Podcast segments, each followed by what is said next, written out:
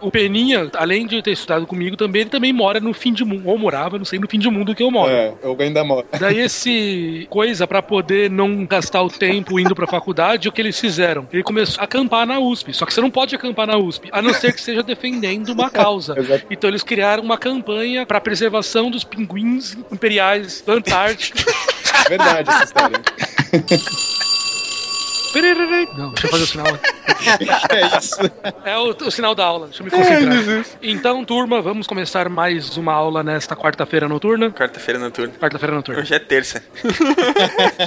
Fala sexta, que é quando vai ao ar. Boa, boa, então de novo. Não precisa. Fala bom dia, boa tarde, boa noite também, não? Bom dia, boa tarde, boa noite, turma. Vamos começar mais uma aula nessa sexta-feira. Vamos, tio. Oba! Ê! André, Sim, sou eu, sou eu, sou eu, tio. Tio não, pô. O Carlos veio hoje. Hum, não veio. Ficou trabalhando num, num disco de ouro. Uma nave, não entendi muito bem. Hum, estranho. Ele vai ver se essa desculpa cola. Jorge, Aqui, professor. Nelson, Ele não veio não, viu? Ele ficou ajudando o Carlos lá com esse disco. Hum, e aquele bigodão dele. eles vão ver na nota da prova. Roberto, Presente, querido professor. Silmar. Presente e contente. Então, já que estão todos presentes e alguns estão tentando me enganar, vamos aprender hoje um pouco sobre o que são as forças e como elas ajudam na física e o que elas são importantes por toda a história da física.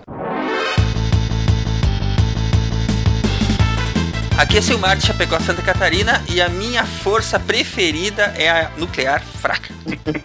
Eu sou André do Rio de Janeiro e eu tenho uma personalidade magnética. Tá bom, tá bom, Lívia, tá bom. É muito forçado. É repelente, né, André? A personalidade. É norte e sul. Aqui é o Caio Gomes e. Ups, cast errado, não é assim que introduz aqui. Aí, ficou perfeito. Já serve, já É isso serve. aí. Aqui é o Pena, falo São Paulo e na verdade eu queria ser mesmo o Tesla pra soltar raios magnéticos em todo mundo que chegar perto de mim. É isso aí. Você queria mesmo era fazer uma máquina que faz o mundo inteiro tremer, né? Na verdade eu queria mesmo fazer uma boa apresentação.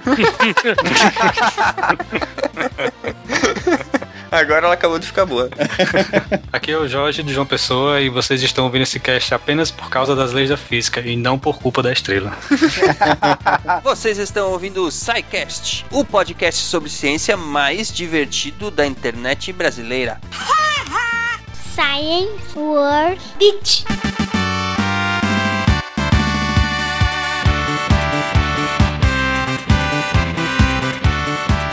Bem, caros ouvintes do SciCast, bem-vindos à sessão de recadinhos. Aqui é a diretoria, né, Ronaldo? É isso aí. Quando o cara vai pra diretoria escutar os recados. Isso. Vai ouvir seu irmão do diretor. Isso, aqui é pra ser rapidinho, vamos passar alguns lembretes pra vocês e depois vamos às nossas aulas, né? É, Uhum. Enfim, Ronaldo, como é que esse povo aí faz pra entrar em contato com o SciCast? Então vamos lá. O nosso Facebook é facebook.com barra podcast. Nosso Twitter. twitter.com barra podcast. Uhum. O nosso plus é plus.google.com barra Vai lá e dê um maisinho. Isso.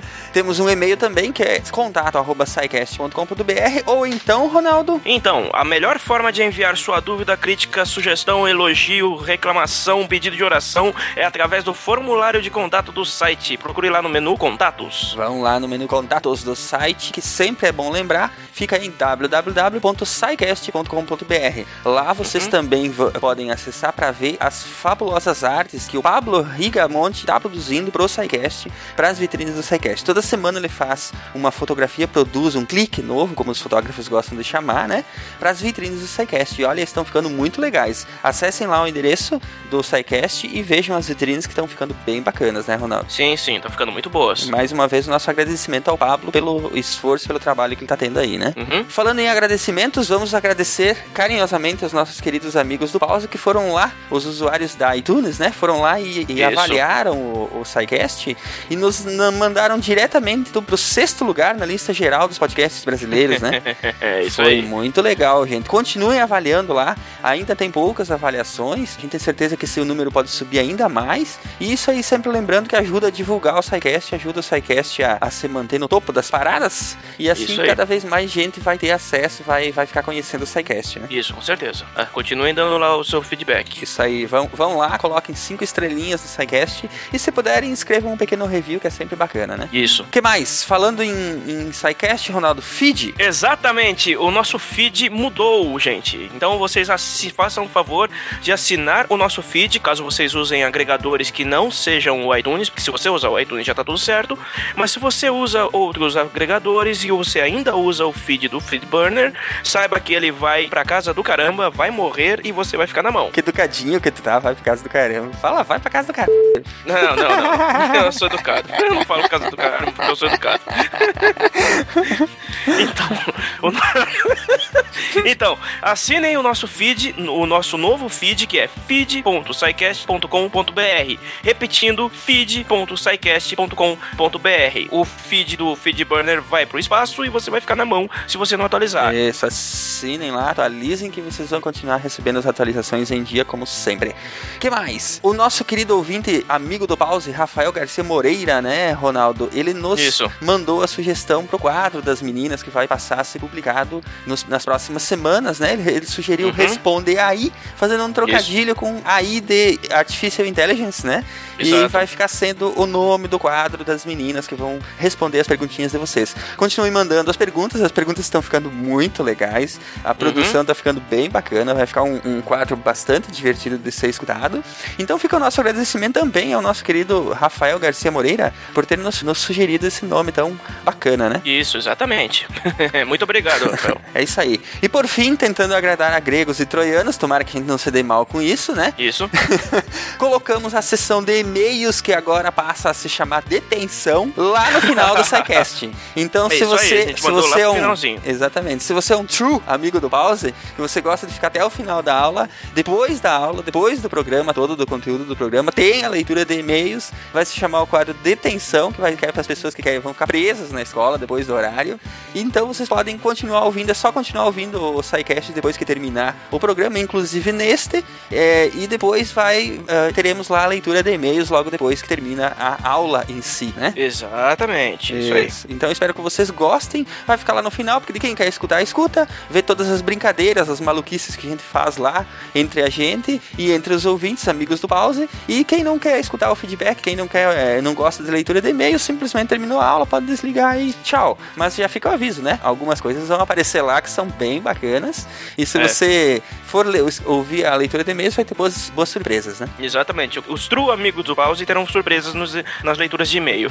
É isso aí então, gente. Fica o um abraço aí então. Vamos à nossa aula de hoje que tá bem bacana, né? A- sobre as forças da física, né? E Exatamente. vamos tentar aprender mais um pouquinho para nós melhorarmos e deixarmos de, de ficar em recuperação. É isso aí. Esse episódio eu não estive presente, mas, minha, mas me falaram que é muito bom. a, minha- a- a filha da, mi, da amiga da minha irmã ouviu e disse que tá bem bom. É. Exatamente.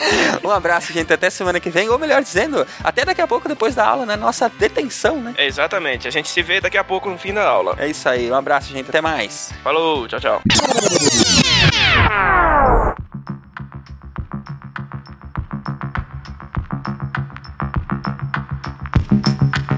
No início era a singularidade.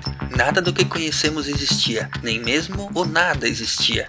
Ninguém sabe o que existia. O que os cientistas sabem remonta a 14 bilhões de anos, mais ou menos. Mas o momento zero é um mistério. Sabe-se o que existiu depois de alguns nanosegundos a partir do início, mas não exatamente no momento inicial. E aí aconteceu.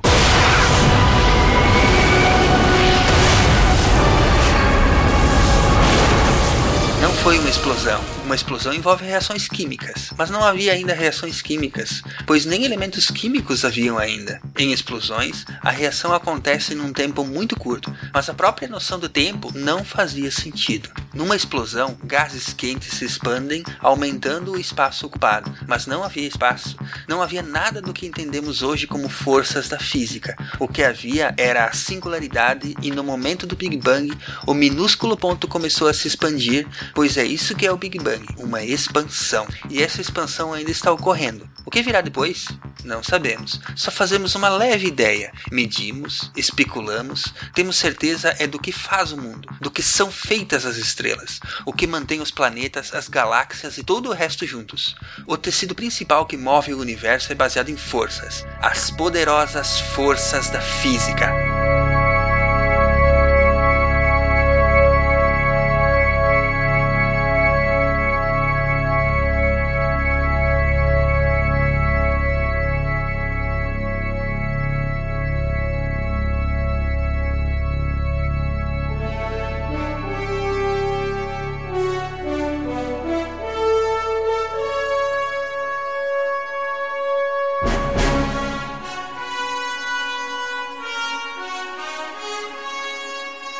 Acho que nós podemos começar falando que todas essas forças que nós vamos tentar falar um pouco sobre cada uma delas, né? Essas forças, elas não são objetos, elas são eventos, né? São grandezas que mensuram fenômenos. Correto, Caio? Ah, Mais ou menos, mais ou menos. é, mais ou menos. Mais, mais, mais ou menos. Mais ou menos. Mas sim, por enquanto vamos assumir dessa maneira. Pronto. E, enfim, todas essas leis, esses termos, essas coisas, elas foram cunhados ao longo da história, né? Por vários cientistas que um teve os primeiros vislumbres sobre isso e depois outros foram trabalhando sobre as ideias deles e desenvolvendo essas ideias, né? Eu acho que a primeira que a gente pode falar é exatamente a grandeza da gravidade, né? Eu acho que a gente pode falar dela e a gente faz uma pausa e lá no final a gente fala dela de novo. Ótimo. Perfeito, perfeito. Que a gravidade começa tudo e termina, e ainda é a, é a que não terminou. É, ainda. exatamente. É o maior mistério ainda. E é que ninguém entende, né, Ah, a cara? gravidade é fácil. Se eu jogar alguma coisa pra cima, ela cai pra baixo. Sim. Explica por quê. Tanto que você sabia que antes de Newton formular a gravidade as coisas flutuavam? Uou!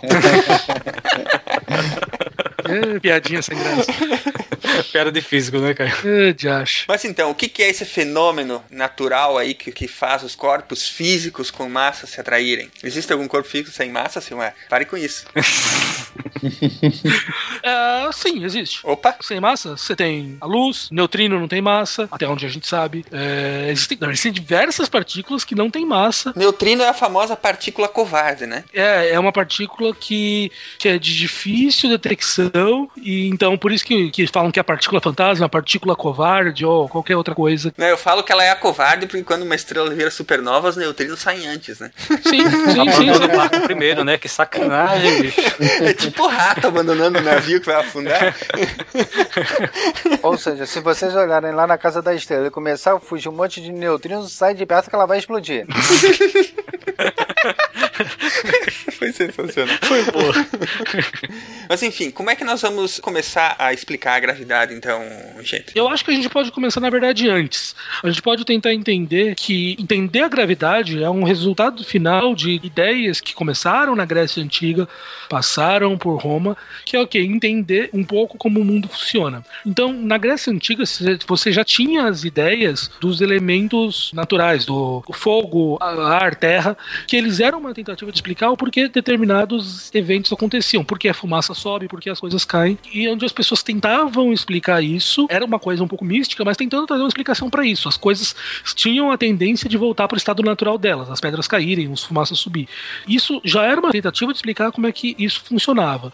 Obviamente, eh, se demorou aí até Newton para que a gente conseguisse realmente formular a primeira das leis que explicaria de uma maneira mais fundamental e que trouxesse credibilidade do como as coisas da natureza funcionavam. E qual foi o grande vislumbre do Newton, afinal, em oposição ao que vinha se pensando? A grande diferença é o seguinte: vamos, existe o que a gente chama hoje em dia, no início da faculdade as pessoas aprendem isso, que é a mecânica aristotélica, que foi as primeiras tentativas de explicar o movimento das coisas. Aristóteles ele teve a seguinte ideia: um objeto ele estaria em movimento quando tivesse algo aplicando uma determinada força nele. A partir do momento que você deixasse de aplicar uma força nele, esse objeto deixaria de ter movimento. Então, se você joga uma pedra para ar e ela continua flutuando, ela vai para frente, ela vai voando, significa que da ideia dele teria uma força aplicada nela que fazia ela continuar em movimento. Isso foi as primeiras tentativas de explicar o movimento das coisas. O Newton, a grande diferença vem quando ele pegou e propôs o que era o conceito de força que a gente tem hoje em dia, através das três leis de Newton. Nas três leis de Newton, o que ele está fazendo ali é definindo o que é o conceito de força. É um conceito abstrato, mas o que é a força? É uma coisa que aplicada a um corpo, quando a resultante dele ele vai ser F igual a MA, né? Então, quando a aplicada dele, a resultante vai ser igual a massa vezes a aceleração que aquele corpo está sofrendo. A somatória desse monte de cor de forças resulta numa força única, e essa coisa bizarra, quando você aplica num, num corpo, o outro corpo recebe algo contrário e na direção oposta. Então, o que ele fez aí foi definir essa ideia abstrata do conceito do que seria a força. E a partir daí, ele foi tentar aplicar esse conceito em outros lugares. E essa primeira ideia, eles foram, então, já que a gente consegue fazer isso, será que eu consigo utilizar essa mesma ideia para tentar calcular qual que seria a força de atração de dois corpos? Então ele definiu que era a força, depois ele foi tentar aplicar para calcular a atração de dois corpos. E isso foi que começou a dar origem às, às leis de Newton e à, e gravitação universal.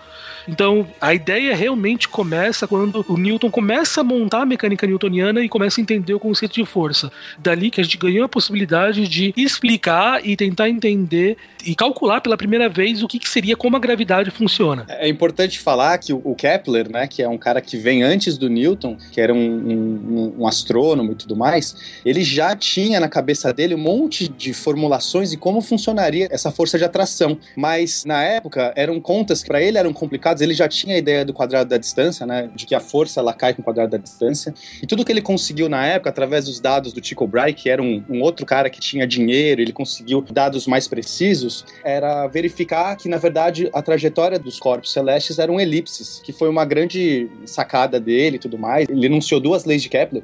Primeira que todos os corpos se movem em elipses com o, o Sol num dos focos da elipse, né? A elipse tem dois focos. E a outra, que é muito interessante, que tem a ver com esse conceito de força e tudo mais, é que os corpos varrem áreas iguais em tempos iguais. Ele só não conseguiu realmente dar o salto que foi Newton que fez, né? No momento que consegue realmente enunciar na sua formulação mais precisa, quer dizer, não é tão precisa, a gente sabe que hoje em dia isso já não é tão verdade, mas na época que valeu para muito tempo, ele não conseguiu esse salto, mas que fica aí como um registro de uma tentativa bastante bacana aí de alguém que chegou perto, né? Mas também a matemática que o Newton usou era totalmente diferente da de Kepler. É, o Newton teve que inventar o cálculo diferencial. Ele praticamente inventou uma nova matemática para fazer aqueles cálculos. É. Praticamente não. Ele inventou uma nova matemática. Ele inventou. Mas o trabalho do Newton é de alguma forma baseado no que o Kepler deixou, não? Não. Não, diretamente não. Mas o interessante é que uma das primeiras coisas que Newton faz, depois que ele formula a lei do inverso do quadrado, ele vai e demonstra as leis de Kepler. Mas quem foi que conseguiu medir realmente a força da gravidade, a aceleração da gravidade?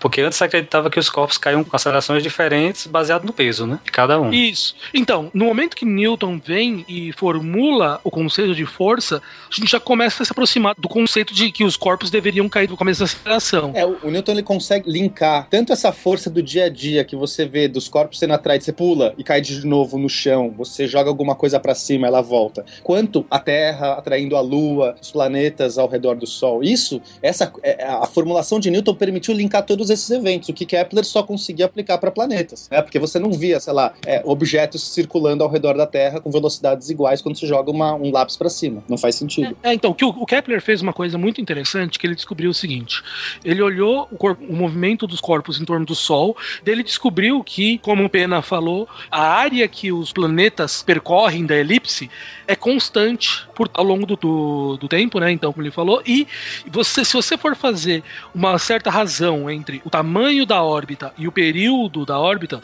você chega a um valor que é constante.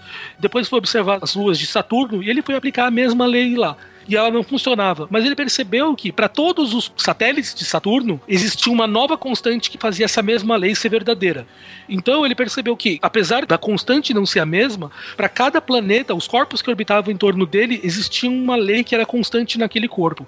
E Newton vem e prova como calcular essa constante em função da massa do planeta principal, ou do Sol, e daí mostra que essa lei de Kepler é só um resultado direto da lei da gravidade. Exatamente. Que se aplica para todos os corpos do universo, né? Essa que é a grande questão. Ela é universalista, essa lei de Newton. Por isso que foi chamada de lei né? Porque na ciência a gente não ousa chamar as coisas de lei, porque normalmente você tem uh, uma teoria que vai se construindo vai, mais verdadeira no medida que você vai testando essa teoria. Sim, você vai onde as evidências te levam, né? É, você vai falseando essa teoria ao máximo até descobrir se ela eh, se sustenta ou não. Mas uh, Newton tinha uma, uma teoria tão comprobatória, né, que você conseguia a verificação em tantas coisas que o pessoal falou assim, nossa, é uma lei universal. E essa que é a grande cagada, né? no momento que você fala, ah, é uma lei, isso vale para todo sempre. Nesse momento, você tem certeza que você está errado. É, é basicamente é isso.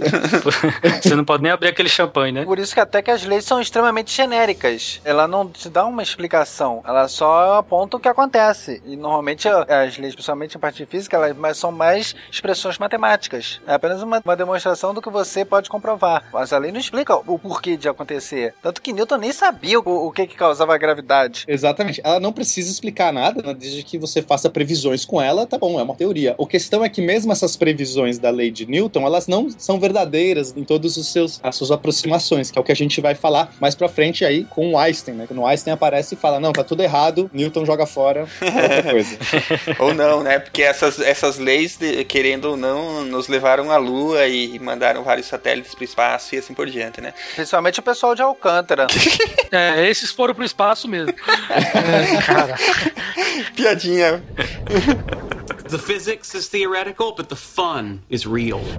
Se você for olhar o quão impressionante é que o Newton conseguiu fazer algo que no nosso dia a dia, praticamente inteiro, a gente não precisa nada além daquilo. Sim, a gente resolve praticamente todos os nossos 99,999% dos casos que a gente precisa de física aplicada no dia a dia com essas leis aí ainda, né? Inclusive no Enem, né, também.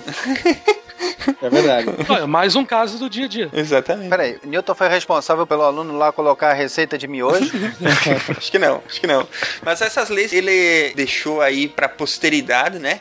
Nos famosos eh, livros dele, né? O Princípio e a Matemática, né? Eram três volumes, né? Sim. Gravity and electromagnetism. A third force causes quarks to stick together in protons and neutrons.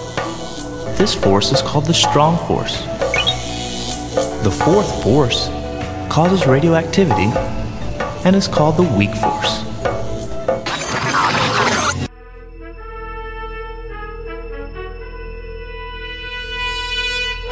Vou falar um pouquinho antes do eletromagnetismo, porque nesse caso a ideia histórica é importante para poder entender algumas coisas que implicaram na relatividade e o porquê ela foi importante. Boa, Caio. A grande questão é que a partir do momento que Newton explicou como funcionava as leis da gravidade, explicando a lei dos inversos quadrados, a gente teve aí um, um boom de nossa qualidade de explicação absurda. Então a gente conseguiu explicar de uma vez como funcionava, desde uma pedra caindo no nosso, na nossa mão até os planetas orbitando em torno do Sol.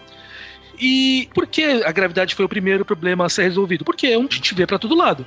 Se você joga uma pedra para cima, ela vai cair na tua cabeça. É um problema que está no nosso dia aparecendo o tempo todo. Por isso foi a primeira coisa que chamou a atenção das pessoas. A outra coisa que chama muita atenção das pessoas era a eletricidade. A eletricidade, ela também aparece muito no nosso dia a dia, você vê raios caindo. E então também chamou muita atenção de como aquilo funcionava e como é que seria essa lei doida das coisas que funcionam. Então as pessoas foram tentar explicar a lei do eletromagnetismo, eles foram tentar entender como a eletricidade funcionava e tentar ver se eles conseguiam obter o mesmo grau de sucesso que Newton teve aplicando essa teoria. O que as pessoas perceberam quando começaram a brincar com a eletricidade? Que diferente da gravidade, existiam dois comportamentos diferentes. Quando você fazia algum determinado coisa, os objetos se atraíam, e quando você fazia uma outra coisa diferente, eles se afastavam. Então, eles perceberam que, diferente da gravidade, que todo mundo se atrai, existem dois comportamentos: se afastar e se aproximar. Então, isso que eles começaram a chamar então de uma carga positiva e uma carga negativa, para poder indicar que elas são opostas. É só para isso que a gente faz para indicar. Mas essa, essa nomenclatura positiva e negativa, ela já surgiu bem depois ou já se tinha essa noção lá na antiguidade? Se tinha noção de coisas que, que existiam esses dois comportamentos. Positivo e negativo é algo que vai surgir lá depois de Newton para valer, se eu não me engano. Pode ser que eu esteja Aham. errado, mas eu lembro bem, é isso. É porque já existiam minérios magnéticos, né? Eles já sabiam a noção de, de imã, né? Já tinham noção de imã, exatamente. É, já, já existia o imã natural, né? Uhum. já viam esse comportamento de coisas se aproximando e se afastando, exatamente como o Caio disse. Sim, o Aristóteles já tinha descrito isso, né? É, É, exato. E a, a coisa interessante é que depois que a lei de Newton foi formulada, as pessoas começaram a olhar, então, pô, será que a gente consegue aplicar a mesma ideia para poder explicar a eletricidade? Será que a gente consegue escrever uma equação que vai explicar como os corpos, como é que um influencia o outro? E por isso que veio a, a eles também foi criada a lei dos inversos dos quadrados por eletricidade. E ela é simplesmente a ideia de, pô, se a gravidade funciona dessa maneira, vamos tentar a mesma coisa com os corpos elétricos. E você pode repetir o mesmo comportamento utilizando o pêndulo de torção para poder entender que ele também vai realmente vai cair com o quadrado da distância. É importante falar, Caio, que no começo eles achavam que magnetismo não tinha a ver com eletricidade. É, a gente está falando unicamente de eletricidade aqui. Eles conheciam os efeitos magnéticos por causa de ímãs e tudo mais, mas eles conheciam os efeitos elétricos. Enfim, eles quando eles começaram a desenvolver baterias e ou ver os fenômenos que acontecia de eletricidade estática, eles começaram a perceber que existia alguma corrente elétrica. Mas essas duas forças, esses dois fenômenos não estavam ainda linkados, né? Eram coisas diferentes. Exatamente. Mesmo porque os chineses e vikings eles já trabalhavam com ímãs e magnetos, eles já tinham desenvolvido bússolas. Já tinham, mas nessa época se acreditava que o magnetismo era uma coisa e a eletricidade era outra completamente diferente. Então, o cara que entendeu, que propôs essa semelhança da lei que explicava a eletricidade em relação à, à gravitação foi o Coulomb, o Coulomb, e que ele fez a lei de Coulomb. Então, a partir daí, várias pessoas começaram a tentar explicar o que era esse fenômeno elétrico, a eletricidade, e tentar entender realmente como ele funcionava. E você tem diversos nomes famosos que vêm daí. Faraday, Gauss, cada um deles foi explicando mais um pedacinho desse quebra-cabeça para entender como a eletricidade funcionava. E chegou um momento que você tinha, e uma coisa muito interessante começou a acontecer. Você, você teve algumas equações que explicavam eletricidade, e as pessoas começaram também a fazer algumas equações que explicavam o magnetismo. E chegou um momento que você tinha um grupo de quatro equações que explicavam tudo que a gente sabia até o momento da eletricidade e do magnetismo, e elas eram quase iguais. Eram dois grupos de duas equações, e essas quatro equações, para a para, elas eram quase iguais. Tirando uma delas que era um pouquinho diferente, e não tinha assim, ela falta, tinha uma soma a menos para poder ficar igual às outras. E daí que vem Maxwell, e Maxwell faz talvez a grande primeira predição completamente teórica da história.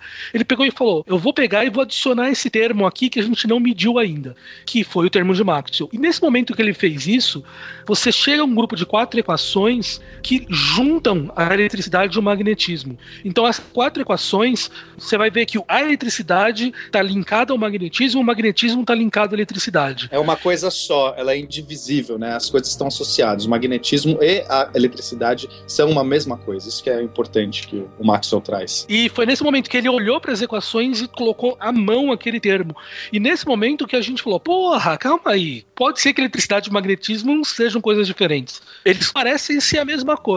Mas Austin já tinha visto isso quando ele viu o fio com passando a corrente elétrica fazia a deflexão na bússola. É, ele percebeu que existia uma interação entre as duas forças, né? Ele percebeu que a eletricidade conversava com o magnetismo de alguma forma, porque a bússola ela desviava quando você põe um fio condutor, né, perto. Mas até aí entender que isso tudo é uma mesma coisa, quer dizer, são facetas de uma única coisa, realmente foi na, através das leis de Maxwell que nessas equações de Maxwell famosas, elas têm uma simetria muito bonita que você vê. Olha, esses efeitos magnéticos, eles estão associados, são indivisíveis esses efeitos elétricos. Uma variação nesse, no campo magnético induz um, um campo é, elétrico e vice-versa. E como é induzir, né? Não, não basta dizer que induz, mas como fazer isso? E realmente é muito bonito, assim. O trabalho de Maxwell para essa época foi muito engrandecedor. Não, é fantástico. Eu sou fã de Maxwell. Tá, mas vou bancar aqui o advogado do diabo. e lá vem. Maxwell colocou aquele termo que faltava, o que amarrou. De certa forma, isso não foi uma trapaça? Tipo, olha, o negócio não tá batendo, tipo, vou botar esse termo aqui. Não, mas é, é, eu, eu vou intervir também, porque,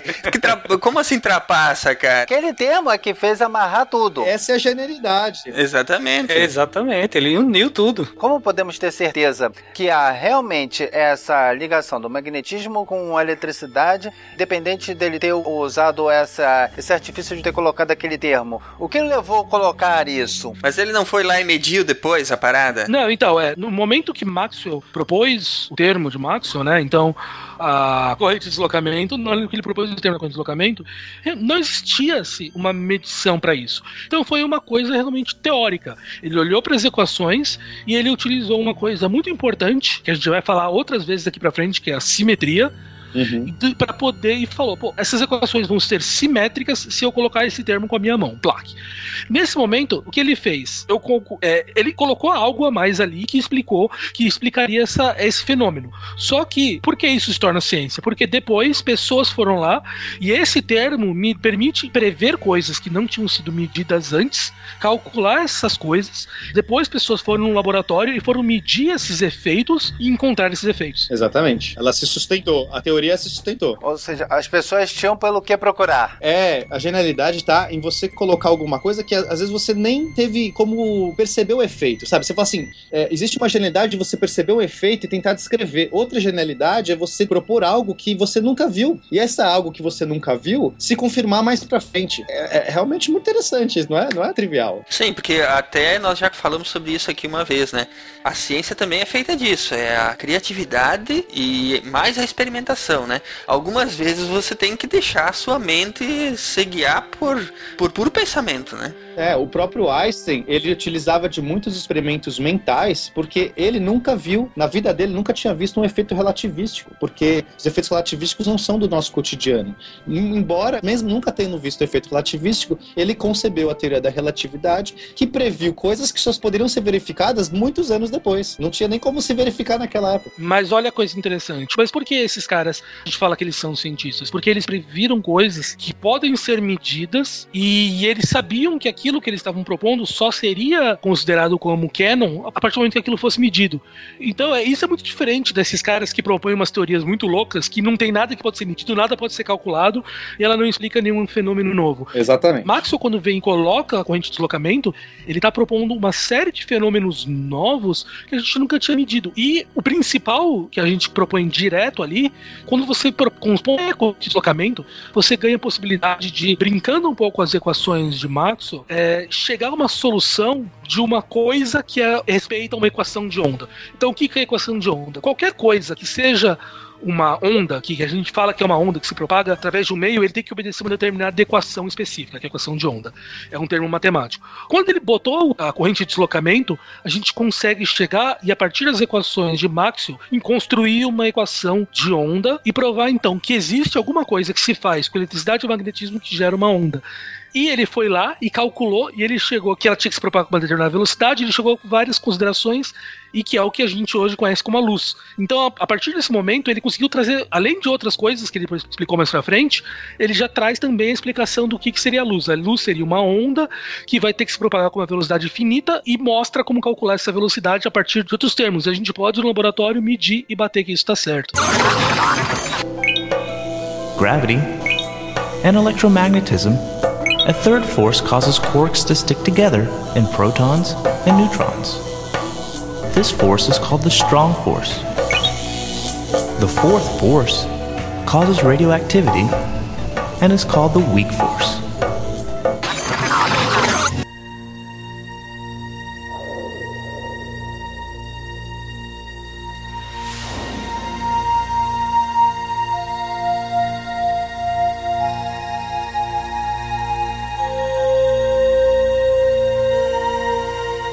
Uma, uma coisa interessante dessa conta e tudo mais é que essa velocidade dessa onda já saía do, do cálculo do Maxwell, porém, ela era invariante pelo referencial, ou seja, qualquer referencial que você jogasse a equação de Maxwell, a velocidade era a mesma. O que para física daquela época, do final do século XIX, era um problema, porque a noção que as pessoas tinham de velocidade era sempre em relação a um referencial que você dava. Então, ah, eu tô parado numa estrada, o trem passa por mim a uma certa velocidade, mas para quem tá dentro do trem, o trem está parado. Então, como é que pode ter uma velocidade que surge, uma, uma certa onda que surge, que para qualquer observador ela tem a mesma velocidade? Então, isso era um, um, probleminha que a física enfrentava. No final do século XIX, a física estava praticamente resolvida, né? Tá, os, os físicos eles estavam todos com aquela pompa do tipo, ah, sabemos tudo, estamos, é, né, temos conhecimento total. Ah, mas se tem aquele problema de Maxwell? Ah, mas Maxwell é um cara jovem, é, é a teoria de Maxwell é uma teoria jovem, esse, esse problema a gente vai resolver. Ah, mas tem a radiação de corpo negro, que era um outro problema que existia na física. Ah, isso aí também a gente vai resolver em alguns anos. E tinha uma terceira questão que era o éter. Ah, como é que a, a, a onda, né, a luz do sol se propagava para chegar até a Terra se tinha vácuo no meio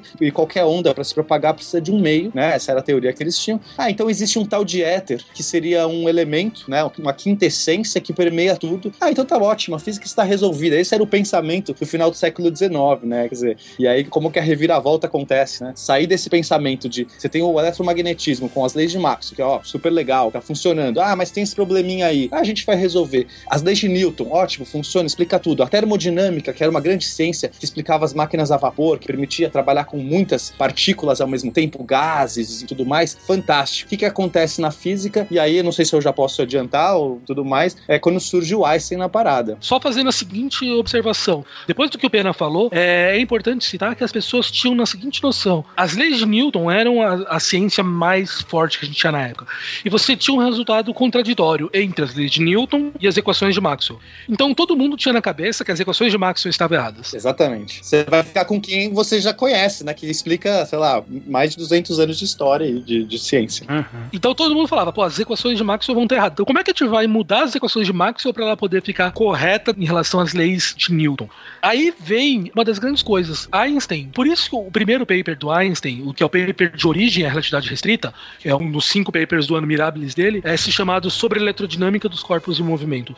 Einstein olhou o problema de maneira contrária. Ele falou assim: porra, eu acho que não é o eletromagnetismo tá errado. O que acontece, pra, se eu quiser explicar as leis de Newton, como elas estando não corretas, para se adaptarem ao corpus do, das leis de Maxwell. Porque ele acreditava que as leis de Maxwell tinham uma simetria, existiam coisas bonitas nela que ele acreditava delas serem mais importantes, mais é, teoricamente falando, do que as equações, do que as leis de Newton. Então ele pega e vai tentar construir algumas explicações para conseguir construir uma lei mecânica que deixasse as equações de Maxwell válidas, entendeu? Mas ele tinha essa consciência de unificação já, não? De unificar as leis do, do Newton e do Maxwell? Não, ele não tinha. O que ele, o que ele entendia é o seguinte: você de um lado tinha as leis de Maxwell, que as equações de Maxwell, quando você falava assim, ah, quando eu troco de referencial, as equações de Maxwell não valiam, que era o que todo mundo fazia. Ah, é assim que a gente troca os referenciais. Então, para trocar, se eu tenho um corpo andando uma velocidade constante em relação ao outro, então a velocidade do corpo no segundo vai ser a velocidade que ele tinha no primeiro, menos a velocidade entre os dois. E quando você tentava calcular isso para a onda, não funcionava. Você não tinha essa solução. A onda sempre parecia que tinha que se deslocar à mesma velocidade. Então ele pegou e falou assim: ele não queria unificar as duas, mas todo mundo tinha noção que as duas coisas tinham que ser é, compatíveis. Compatíveis, exatamente. Então ele pega e formula uma nova lei mecânica que vai ser compatível com as equações de Maxwell. E é isso que dá origem à relatividade restrita, onde ele traz uma nova série de explicações que mostram que, que aquela compreensão original de Newton ela era superficial, vamos dizer o seguinte, ela não era completa sobre o universo. E você traz uma nova série de fenômenos fenômenos que antes a gente não enxergava. E isso foi a origem do, do que foi a física que vem pelos anos seguintes. Por quê? Porque a partir do momento que Einstein escreveu essas equações, você podia ver que a antiga equação da gravidade não funcionava mais. Ela não era compatível com aquela nova mecânica que ele desenvolveu. Então ele começou todo um trabalho logo depois, de 1906, para encontrar uma nova lei da gravidade que fosse compatível com essa nova lei mecânica que ele descobriu. Cara, isso dá uma alegria e uma tristeza ao mesmo tempo. Né? É interessante que nesse ano, né, o, o Anos Mirabilis do Einstein, ele ganhou o prêmio Nobel pelo efeito fotoelétrico, que é um, um efeito que mostrava a interação entre os elétrons e os fótons, né? Mas ele não ganhou pela relatividade especial, que é de longe o trabalho mais interessante. Quer dizer, todos são interessantes, realmente. ele poderia ganhar o prêmio Nobel para vários desses trabalhos desse ano, mas a relatividade especial que trazia essa revolução na física, porque as pessoas elas tinham que esperar a comprovação física disso. Era muito louco, assim, para a cabeça da época pensar nessas considerações que a luz ela, ela tinha a mesma velocidade, não importava o referencial, que o tempo era relativo e que o espaço era relativo. Embora para Newton o espaço era absoluto, o tempo era absoluto, né? Quer dizer, então essa ruptura que o Einstein propôs, eles não puderam premiar ele porque só demorou muito tempo para eles começarem a ter alguma comprovação científica disso. Ficou esse tempo aí todo de espera. É com aquela porta que o Maxwell abriu, né? É sobre exatamente o abriu a porta da física puramente teórica, né? Cara, eu, eu imagino assim a física nessa época como sendo, sei lá, uma manta de lã, tem um fio que alguém puxou. E aí, de repente, começa a puxar aquilo não para, sabe? Começa a desfazer tudo. E realmente, o mundo que os físicos conheciam naquela época foi desmanchando, literalmente, na mão deles. Cada vez que você puxava um pouquinho mais, era, acabava. Era mais uma teoria que ia pro saco, era mais um fenômeno que você não entendia mais, entendeu? O que, que é massa, o que, que é gravidade. Tudo que eles achavam que eles entendiam não existia mais, né? O que, que é quântica. Ser físico nessa época devia ser uma dor de cabeça, né? Os caras devem ter até querendo mudar de profissão.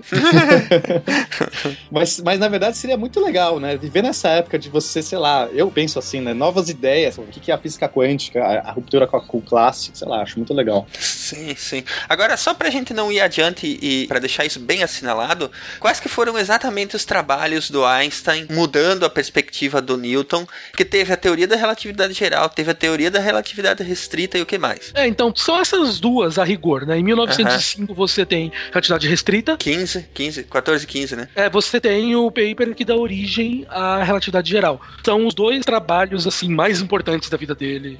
É, mas, por exemplo, o efeito fotoelétrico, que é um paper de 1905, ele corrobora da bases para o desenvolvimento da física quântica, porque ele mostra o problema da radiação de corpo negro, que era um, um problema lá que é um dos problemas que a física tinha enfrentando, ele consegue explicar que a energia ela, ela só interage, né, o fóton só interage com o elétron através de certos pacotes de energia, de quantidades fixas de energia e não de uma quantidade contínua de energia.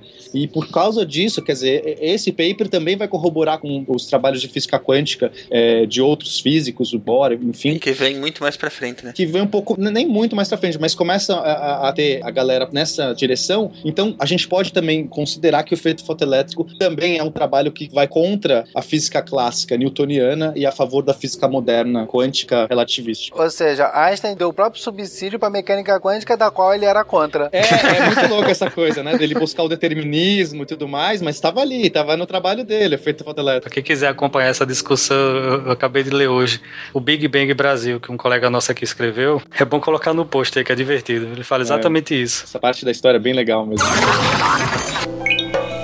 Gravity and electromagnetism.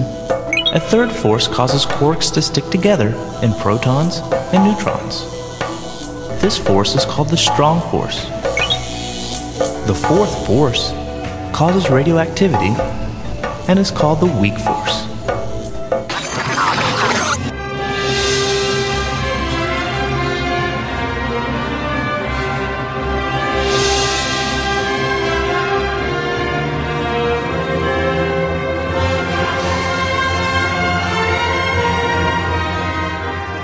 Pois é, qual que é a, a, diferença das relatividades aí? É que ele fez primeiro a relatividade restrita, né? A relatividade restrita, ela era o equivalente às três leis de Newton. Ele estava explicando como deveriam ser as leis do movimento dos corpos, as leis mecânicas, né? Então, como é que, na ausência da gravidade, de forças, como é que os corpos se comportariam? Então, como é que ele ia ser a evolução de um corpo quando você aplicava uma força nele? Como ia que o tempo ia passar diferente? Como é que você transforma de referencial para o outro. Ele estava fazendo toda a explicação. Pensa assim, para Newton, o espaço era absoluto e as velocidades eram relativas. O espaço e o tempo é absoluto e a velocidade é relativa. Ou seja, um metro aqui é o mesmo metro no final do universo, um segundo aqui é o mesmo segundo em Marte, só que as velocidades dos corpos variam. Independente da velocidade que você tivesse, né? Isso, porque as velocidades variam de acordo com o observador, né? Então, se está num, num, referencial, a velocidade vai variar. Para o Einstein, o que é absoluto é a velocidade da luz. Então, a velocidade da luz ela se propaga a mesma quantidade em qualquer referencial. Então, por causa disso, o que vai ser relativo? O tempo vai ser relativo e o espaço vai ser relativo. Então, essa é a grande modificação da teoria do Einstein, e aí ele vai reformulando de novo as leis de Newton para esse novo princípio. Então, pensa assim: o Einstein propõe um novo princípio, falando o Maxwell está correto, eu acho que essa onda que surge das equações de Maxwell deve ser a luz, né? Ele, essa sacada dele. Então, ela se comporta com a mesma velocidade, não importa o referencial. O que, que vai isso implicar nas leis de Newton? E aí ele refaz a lei de Newton. Sobre essa questão da velocidade, para esclarecer a mim e o pessoal que está ouvindo também. Eu queria só que imaginasse um experimento aqui, tu, tu e o Caio. Digamos que eu tenho um indivíduo, tá no chão, tá, tá na terra lá, tá sentadinho, e tá vendo duas bolas luminosas girando no céu, a 99,9999% da velocidade da luz, certo? E uma delas emite um feixe de luz em direção à outra. O que é que vai acontecer nesse momento em relação à outra? Ela vai receber essa luz na velocidade da luz ou na diferença entre elas duas? Na velocidade da luz. Na velocidade da luz. A velocidade da luz não é relativa, Jorge. Para o observador que tá embaixo. Tem até uma coisa mais fácil. Imagina assim, eu tô parado em relação a um referencial qualquer eu tô aqui parado e você tá voando muito rápido, passando por mim, a uma velocidade 0,9 velocidade da luz, ou seja, 90% da velocidade da luz. Muito rápido, né? Eu vejo você passando muito rápido. E vejo um feixe de luz passando por você, voando a velocidade da luz. Você vai ver o feixe de luz passando a mesma velocidade que eu vejo ele passando por mim. Ou seja, você vê, mesmo você estando voando muito rápido em relação a mim, a luz vai passar por você a mesma velocidade que ela passa por mim. Cara, é isso que dá um nó na cabeça de todo mundo. É porque a velocidade da luz não é relativa, Jorge. Ela é constante constante, entendeu? Pois é, certo. Não importa o observador. Você sabe isso na teoria. O que vai mudar vai ser o comprimento. Como você vai ter a distância variando e o tempo, a velocidade da luz vai continuar. Isso. É porque você está deformando o espaço-tempo, né? Ao seu redor. É porque ele vai contra o nosso senso de movimento. É, exato. Exatamente. Porque pra gente o observador altera o objeto observado, mas no caso da luz não. Exato. É, é que assim, se a velocidade da luz fosse, sei lá, 50 km por hora, ou sei lá, 100 km por hora, a gente, todo mundo nasceria num mundo onde essas coisas já aconteceriam, seria natural isso. a grande questão é que a luz é 300 mil km por segundo. Então, a gente nunca viu um efeito relativístico. Então, a gente nasce num mundo clássico, né? Um mundo onde as leis de Newton valem. Quando a gente vê um efeito relativístico, não entra na nossa cabeça, porque a gente nunca viu, isso não é natural. Pô, como assim? Né? Mas é só uma questão dessa diferença. Se a luz fosse 100 km por hora, estaria todo mundo aqui achando de boa essa coisa. Ah, a luz é, é constante, olha que legal. Então essa foi a questão, assim, por isso que demorou muito tempo para as pessoas entenderem, porque realmente você está quebrando todo o aspecto natural que a gente tem de como as coisas funcionam. Você está fazendo uma proposta que ela é completamente absurda do pro nosso senso comum. Mas voltando à pergunta que a gente tinha falado antes, segundo a gente trabalha, a segunda relatividade que Einstein fez foi a relatividade geral. Foi quando ele foi tentar explicar agora, pô, se a gente existe uma nova lei de Newton, será que eu preciso reformular a gravidade? E ele foi a partir disso reformular toda a teoria da gravidade para que ela fosse compatível com aquelas novas leis que ele tinha proposto em 1905. Então ele passou todo esse tempo tentando formular uma nova explicação, uma, um novo conjunto de equações que pudessem explicar o que é a gravidade.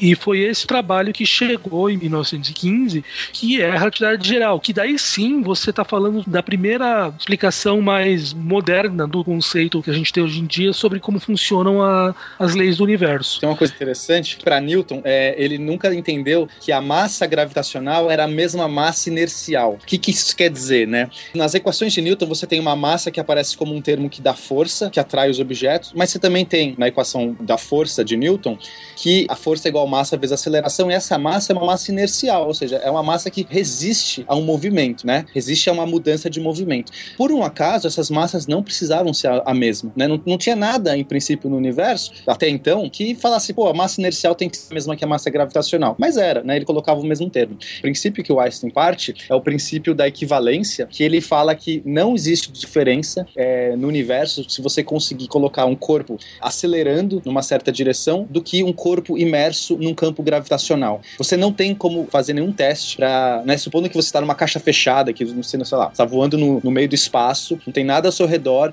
e você começa a sentir uma força te puxando para baixo, você não sabe dizer se é porque você está perto de um planeta ou se é porque essa caixa está sendo acelerada para cima. Trazer esse conceito da massa inercial e a massa gravitacional e a partir desse princípio que o Einstein traz é que ele vai desenvolver a distorção do espaço-tempo, que é como ele entende a gravidade. Né? A gravidade para Einstein nada mais é do que uma distorção do espaço-tempo que a massa causa. E os objetos que estão andando nesse espaço vão sofrer essa deformação desse espaço-tempo. Essa parte é importante, porque é exatamente acho a parte que tu vai querer falar depois, né, Caio? É, então, a gente vai falar disso um pouco depois, porque você vai ver que essa explicação que Einstein dá é linda, mas ela é completamente disjunta da maneira que todas as outras forças são explicadas. Todas elas têm uma outra explicação que é bastante divergente dessa da gravidade que ela tem.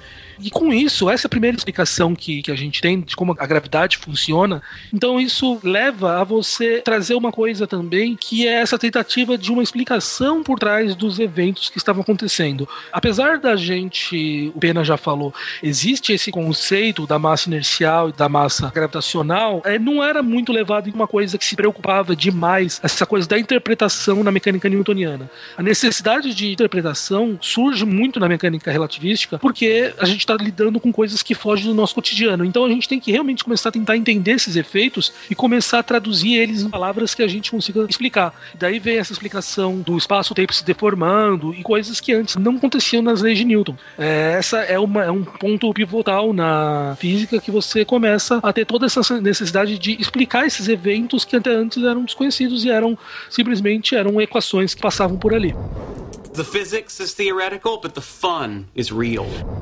A gente tá falando de muita história, então daí a coisa é muito legal, porque nesse mesmo tempo, Pena falou, o Einstein descobriu, além da relatividade ele também contou o que, que era uma partícula, o que, que era um átomo, no paper sobre a... o, efeito browniano, o movimento browniano. O movimento browniano, e também explicou o efeito fotoelétrico. Nesse momento, você começa a ter, pô, a gente tá explicando outros efeitos que até agora não, não a gente não, não tava... Ninguém tinha tocado neles. Isso. Então as pessoas começaram a se perguntar, perguntar, pô, será que tem algo a mais aí que a gente não tá entendendo? E no momento que a gente entendeu que existe o átomo, as pessoas foram tentar. Mas, é, só antes de tu avançar, claro, claro. o Einstein ele descreveu nesses papers dele já diretamente alguma partícula ou era apenas foram inferências que fizeram depois? Assim, o Planck tinha proposto já a existência do fóton. O Planck tinha proposto que o, a luz ela já se comportava como se fossem pequenos pacotes de energia circulando de um lugar para outro. Só que ele tinha proposto de uma maneira que esses pacotes eram virtuais, quero dizer, eles, a gente não tinha como medir eles no universo real.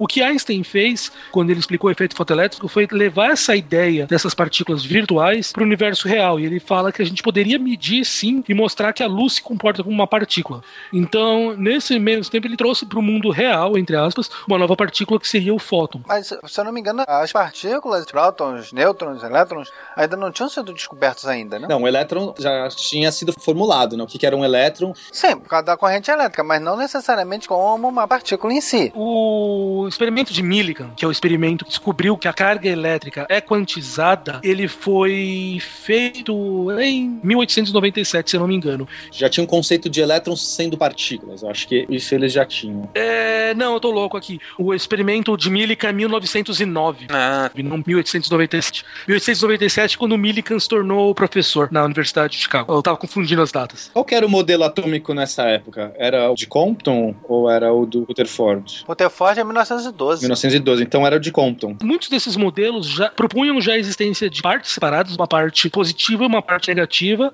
mas eles não consideravam que essas coisas eram quantizadas, que eram pacotezinhos indivisíveis. Então as pessoas consideravam que era, entre aspas, um líquido que ele era carregado positivamente, carregado negativamente, mas que ele poderia ser dividido em partes menores o quanto você quisesse. E o átomo seria formado por essas coisas que podiam ser divisíveis. Nessa época as pessoas acreditavam que eram divisíveis. Até que Millikan em 1909, ele faz um experimento que ele mostra que essas partículas que eram a parte negativa do átomo, elas não podiam ser divididas, elas sempre vinham em quantidades discretas. Então, um, dois, três, quatro daquela quantidade fundamental. E isso foi que deu origem. Então, pô, será que as outras partes também são discretas? E daí vem o próton sendo descoberto como discreto e as outras partículas. Ó, o modelo de Thomson é de 1897. Thomson, é, esse é o nome. Pudim de passas. Isso. pudim de passas. é porque você tinha um pudim que ele era com as passas em voltas. E então a ideia é que era uma grande massa positiva e com as partículas negativas é, decorando, dando sabor à peça toda. Esse era o conceito que eles estavam trabalhando, como umas partículas partículas negativas voando nesse pudim de passas. Acho que é mais ou menos isso aí que eles tinham. Mas lembrando, elas podiam ser nessa época divisíveis. A ideia da indivisibilidade surge muito depois. O experimento de Millikan, que agora um spoiler de quem. Esse é um experimento muito clássico nos cursos de física. Todo mundo tem que fazer esse experimento quando discursa física. E é um mistério para mim até hoje como é que o Millikan atingiu o resultado preciso. Porque, cara, é impossível aquilo dar certo. Olha, cagada. Eu me lembro das minhas aulas de lab, a gente fazendo experimento de Millikan, nunca dá certo, cara. É ridículo. É simplesmente impossível essa porra dar certo, entendeu? Então... Foi uma cagada master que ele fez lá. Certeza. Vai saber quantas vezes ele repetiu também essa parada. Gravity and electromagnetism. A third force causes quarks to stick together in protons and neutrons. This force is called the strong force. The fourth force causes radioactivity and is called the weak force.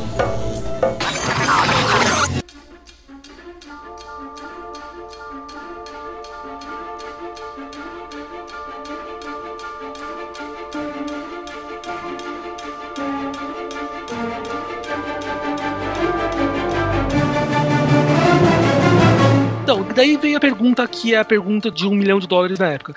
As pessoas entenderam que o átomo ele era mais ou menos da forma que a gente entende hoje em dia. Então, uma coisa bem positiva no centro, com pedaços negativos em volta, girando em torno dessa coisa positiva. Que é, que é de alguma forma equilibravam a carga, no caso, né? Mais ou menos, porque essas coisas negativas estão muito longe das coisas positivas que estão no meio.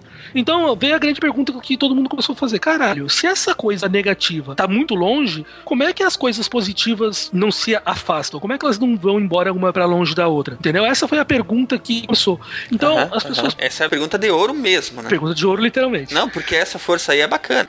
É que ela explica muita coisa. Também muitos experimentos foram descobertos utilizando é, átomos de ouro. Por isso que eu falei que também, literalmente, a pergunta de ouro. Boa.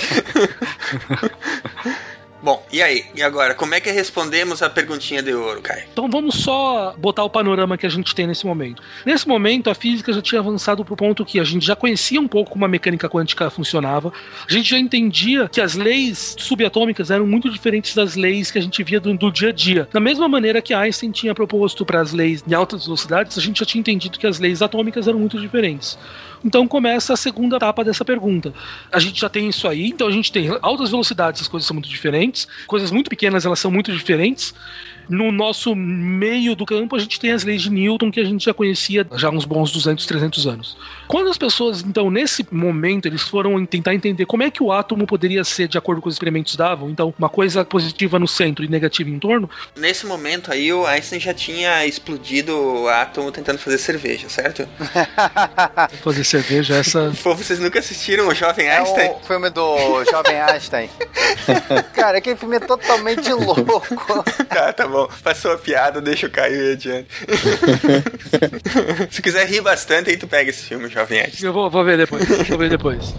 The physics is theoretical, but the fun is real. Então, nesse momento, nenhuma das coisas que a gente tinha, gravidade, a gravidade era muito fraca comparada com o eletromagnetismo. A gravidade não poderia manter os átomos juntos. Você tem do outro lado, e o eletromagnetismo, coisas positivas se afastam só. Então as pessoas começaram, caralho, tem algo a mais aí. E isso deu origem às forças nucleares, que é uma força nova que a gente não tinha enxergado até agora. Ela só poderia ocorrer em escalas subatômicas, porque se ela, se ela ocorresse em escalas maiores, a gente já teria visto ela em outros experimentos, e que ela era responsável por manter os átomos todos juntos, sem os núcleos atômicos juntos. E detalhe, essa força, ela teria que ser muito mais forte do que a força eletromagnética, já dando pista aí da magnitude da força, né? Porque se ela vence a força magnética que está tentando separar as cargas positivas, então com certeza ela é muito mais forte. Só que ela tem que ser de muito Curto alcance, no caso, né? Curto alcance. A gente veria ela no nosso, nosso dia a dia. Exato. Então eles começaram a, estudar o que, que seriam essas novas forças. E isso, então, chegaram à conclusão que existem dois efeitos diferentes. O que, que o grande problema da bomba atômica? O material que tá lá é um material que a gente fala que ele é físsil, né? Então ele tá soltando partes dele para fora. Então, esse efeito de soltar coisas para fora, ele tá mandando pedaços dele para longe a cada momento. E você tem um outro efeito, propriamente dito, que é esse que a gente acabou de falar, que mantém o átomo junto. Só uma coisa que me ocorre, Caio. Por que, que o elétron não cai no núcleo? Se o positivo atrai o negativo? Boa pergunta. Então, vamos começar com uma explicação de mecânica newtoniana. É o mesmo motivo que a Terra não cai no Sol. Bingo. Pô, já deu spoiler já. Esse seria o motivo newtoniano porque as coisas não aconteceriam. No entanto, se você escrever as equações de Maxwell para um elétron em movimento, você veria que esse elétron em movimento ele teria que estar emitindo energia o tempo todo. Ele teria que estar soltando ondas o tempo todo, que é chamada radiação síncroton, não importa o nome. Essa radiação faria que ele perdesse energia e, portanto, ele não conseguiria ficar rodando para sempre em torno do núcleo como a Terra fica em torno do Sol. Mas a, a coisa legal disso aí é que daí foi que deu origem ao modelo atômico de Bohr, que ele deu a ideia que o elétron ele não emitiria energia quando ele estivesse em determinadas regiões em torno do núcleo, que são chamadas as bandas orbitais. Então ele propôs a seguinte ideia, que o, os elétrons, eles a gente tinha essa coisa que a gente chama de órbitas, de bandas orbitais, e nessas regiões bem estabelecidas o elétron não emitiria energia e por isso ele ficaria estável naquela região. Ele deu uma explicação muito, assim, forçada para isso e que ela é resolvida quando você tem a nova mecânica quântica que o Schrödinger vem e com a equação de Schrödinger você consegue explicar o porquê isso acontece, porque ele não perde energia e porque o átomo fica estável. Mas a grande questão realmente é essa combinação. Um, porque ele tem que estar em movimento, então o elétron tem que estar em movimento longe do núcleo para poder imitar, entre aspas, o Sol, e tem esse efeito que impede que ele solte energia quando ele está girando. É por isso que ele não cai para dentro do núcleo. Entendi. Aí tem a outra ainda, né? Tem outra pergunta também complicada. Por que, que os prótons não se repelem? Então, a gente tem duas perguntas que vêm aí. Uma delas é por que os prótons não se repelem, e outra é porque alguns materiais, quando você deixa eles parados, eles soltam parte deles para fora. E dando um spoiler já, é, essas duas perguntas, elas trazem cada uma uma resposta sobre a física. O porquê alguns átomos soltam partes deles para fora deu origem ao que a gente chama hoje em dia da força nuclear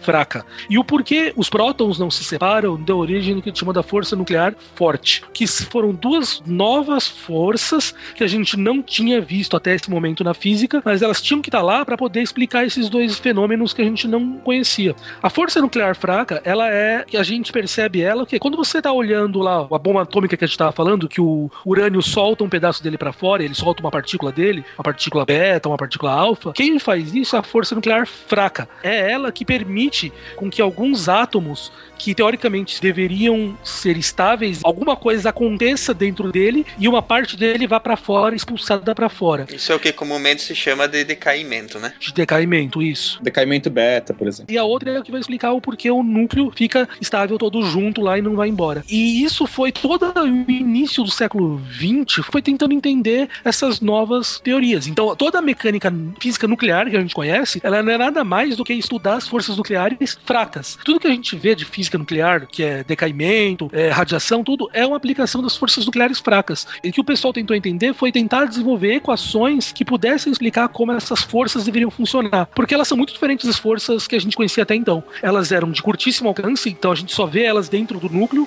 então a gente não podia utilizar a mesma ideia do inverso quadrado. A gente teria que desenvolver uma nova ideia para poder explicar essas forças. Então o pessoal começou a tentar explicar isso aí, desenvolver uma nova teoria que, que ia permitir explicar isso. A coisa bacana, isso tudo gerou uma grande fenomenologia, né, uma grande conjunto de equações que cada uma explicava um pedaço dessa coisa nova aí que a gente tinha. Então, a coisa interessante foi quando as pessoas começaram a, a formular, então, que, tá bom, a gente tem um monte de equações que explicam essas coisas, mas como será que a gente pode explicar um efeito básico em função disso? E isso é o que levou, então, ao desenvolvimento do que a gente chama hoje em dia do modelo padrão, que é um modelo que permite explicar, então, a, a força eletromagnética, a força forte a força fraca num conjunto único de equações, vamos dizer assim. No, no modelo padrão, as forças, elas que são essas interações entre partículas, elas são portadas, são carregadas por outras partículas. Então existem partículas que carregam essa força, que vão se trocar, são partículas que são trocadas por outras partículas que vão determinar a interação. Então no modelo padrão, tudo são partículas, inclusive as forças,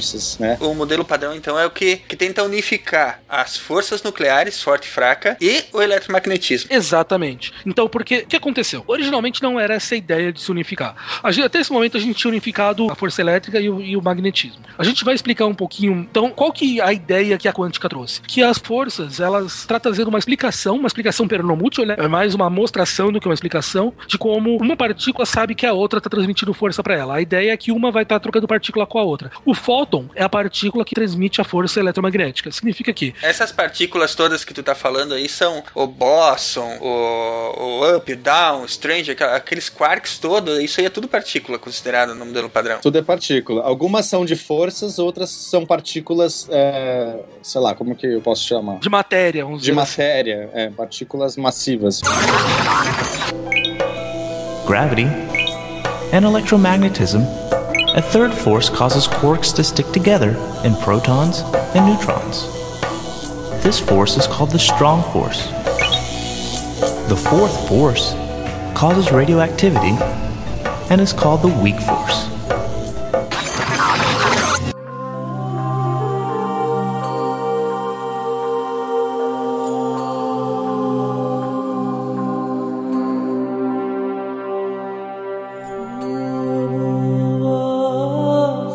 Ideia é que, seguinte pergunta, eu coloco dois elétrons um do lado do outro. Como é que um elétron sabe que o outro tá ali para ele poder fugir do outro? Um precisa saber que o outro tá ali. Eles precisam se comunicar de alguma maneira para que eles possam se afastar. Essa comunicação, entre aspas, é feita com eles trocando fótons. Então, o elétron tá mandando fótons para fora o tempo todo. E quando um recebe o fóton do outro, eles meio que estão transmitindo a força. Então, aqui eles sabem que eles vão fugir. Então, a ideia que a gente tem agora é que toda força deve ser explicada por uma partícula transmitindo ela. Então, essa partícula vai ser uma partícula que transmite a ideia que a interação está ali. Então essas são as partículas de interação, que a gente chama dos bósons. E as partículas que são o próton, o nêutron, os quarks, os elétrons, eles são partículas mais relacionadas à matéria mesmo. A gente chama eles de de fermions. De fermions, isso. Então, são dois caras diferentes, que eles um tá relacionado à interação e o outro à matéria em si. A questão foi que daí os caras, pô, então deve existir alguma coisa, alguma partícula que transmite a força fraca. Quem que é esse cara? São dois caras que se chamam W e o Z. São duas partículas novas que as pessoas descobriram. Mas elas já foram comprovadas? Já foram comprovadas. Experimentalmente. Já, né? já, já. O modelo padrão, ele foi inteiro comprovado experimentalmente. Caraca. Inclusive com o bóson de Higgs, né, mais recente aí, que foi descoberto. 4 de julho de 2012 foi a descoberta do bóson de Higgs, que foi a última pedra que faltava do modelo padrão. Exatamente. O, o bóson de Higgs é o que dá massa às partículas, porque a massa também é um fenômeno aí que a gente tinha que explicar de alguma forma. Então, uhum. o bóson de Higgs foi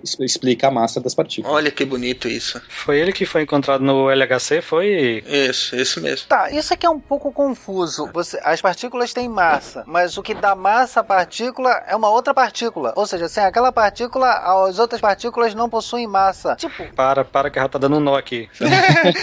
isso meio que dá uma dor de cabeça, né? Mas é, é exatamente essa a ideia. Se não existisse o bóson de Higgs, né, e, e o resto da física fosse todo igual, as partículas não teriam por que ter massa, né? E, e ela só tem. É como se o bóson de Higgs fosse um grande meio viscoso. Imagina que o bóson de Higgs é um meio viscoso onde as partículas se mexem. Então elas vão gerar uma, uma inércia de movimento porque existe esse meio viscoso. Se não existe esse meio viscoso, elas não teriam por que reduzir a sua velocidade, elas não teriam massa, não teriam essa inércia. Daqui a pouco alguém vai encontrar outra partícula para justificar o bóson de Higgs, né? Não, mas aí que tá, o modelo padrão acaba aí, né? É, acaba, tá, tá bem resolvido agora. É, isso até a hora que descobrir uma coisa nova, né? Isso. Até que Exatamente. surge um outro Einstein aí. Não, o problema de hoje é a gravidade. A real é essa. Ah!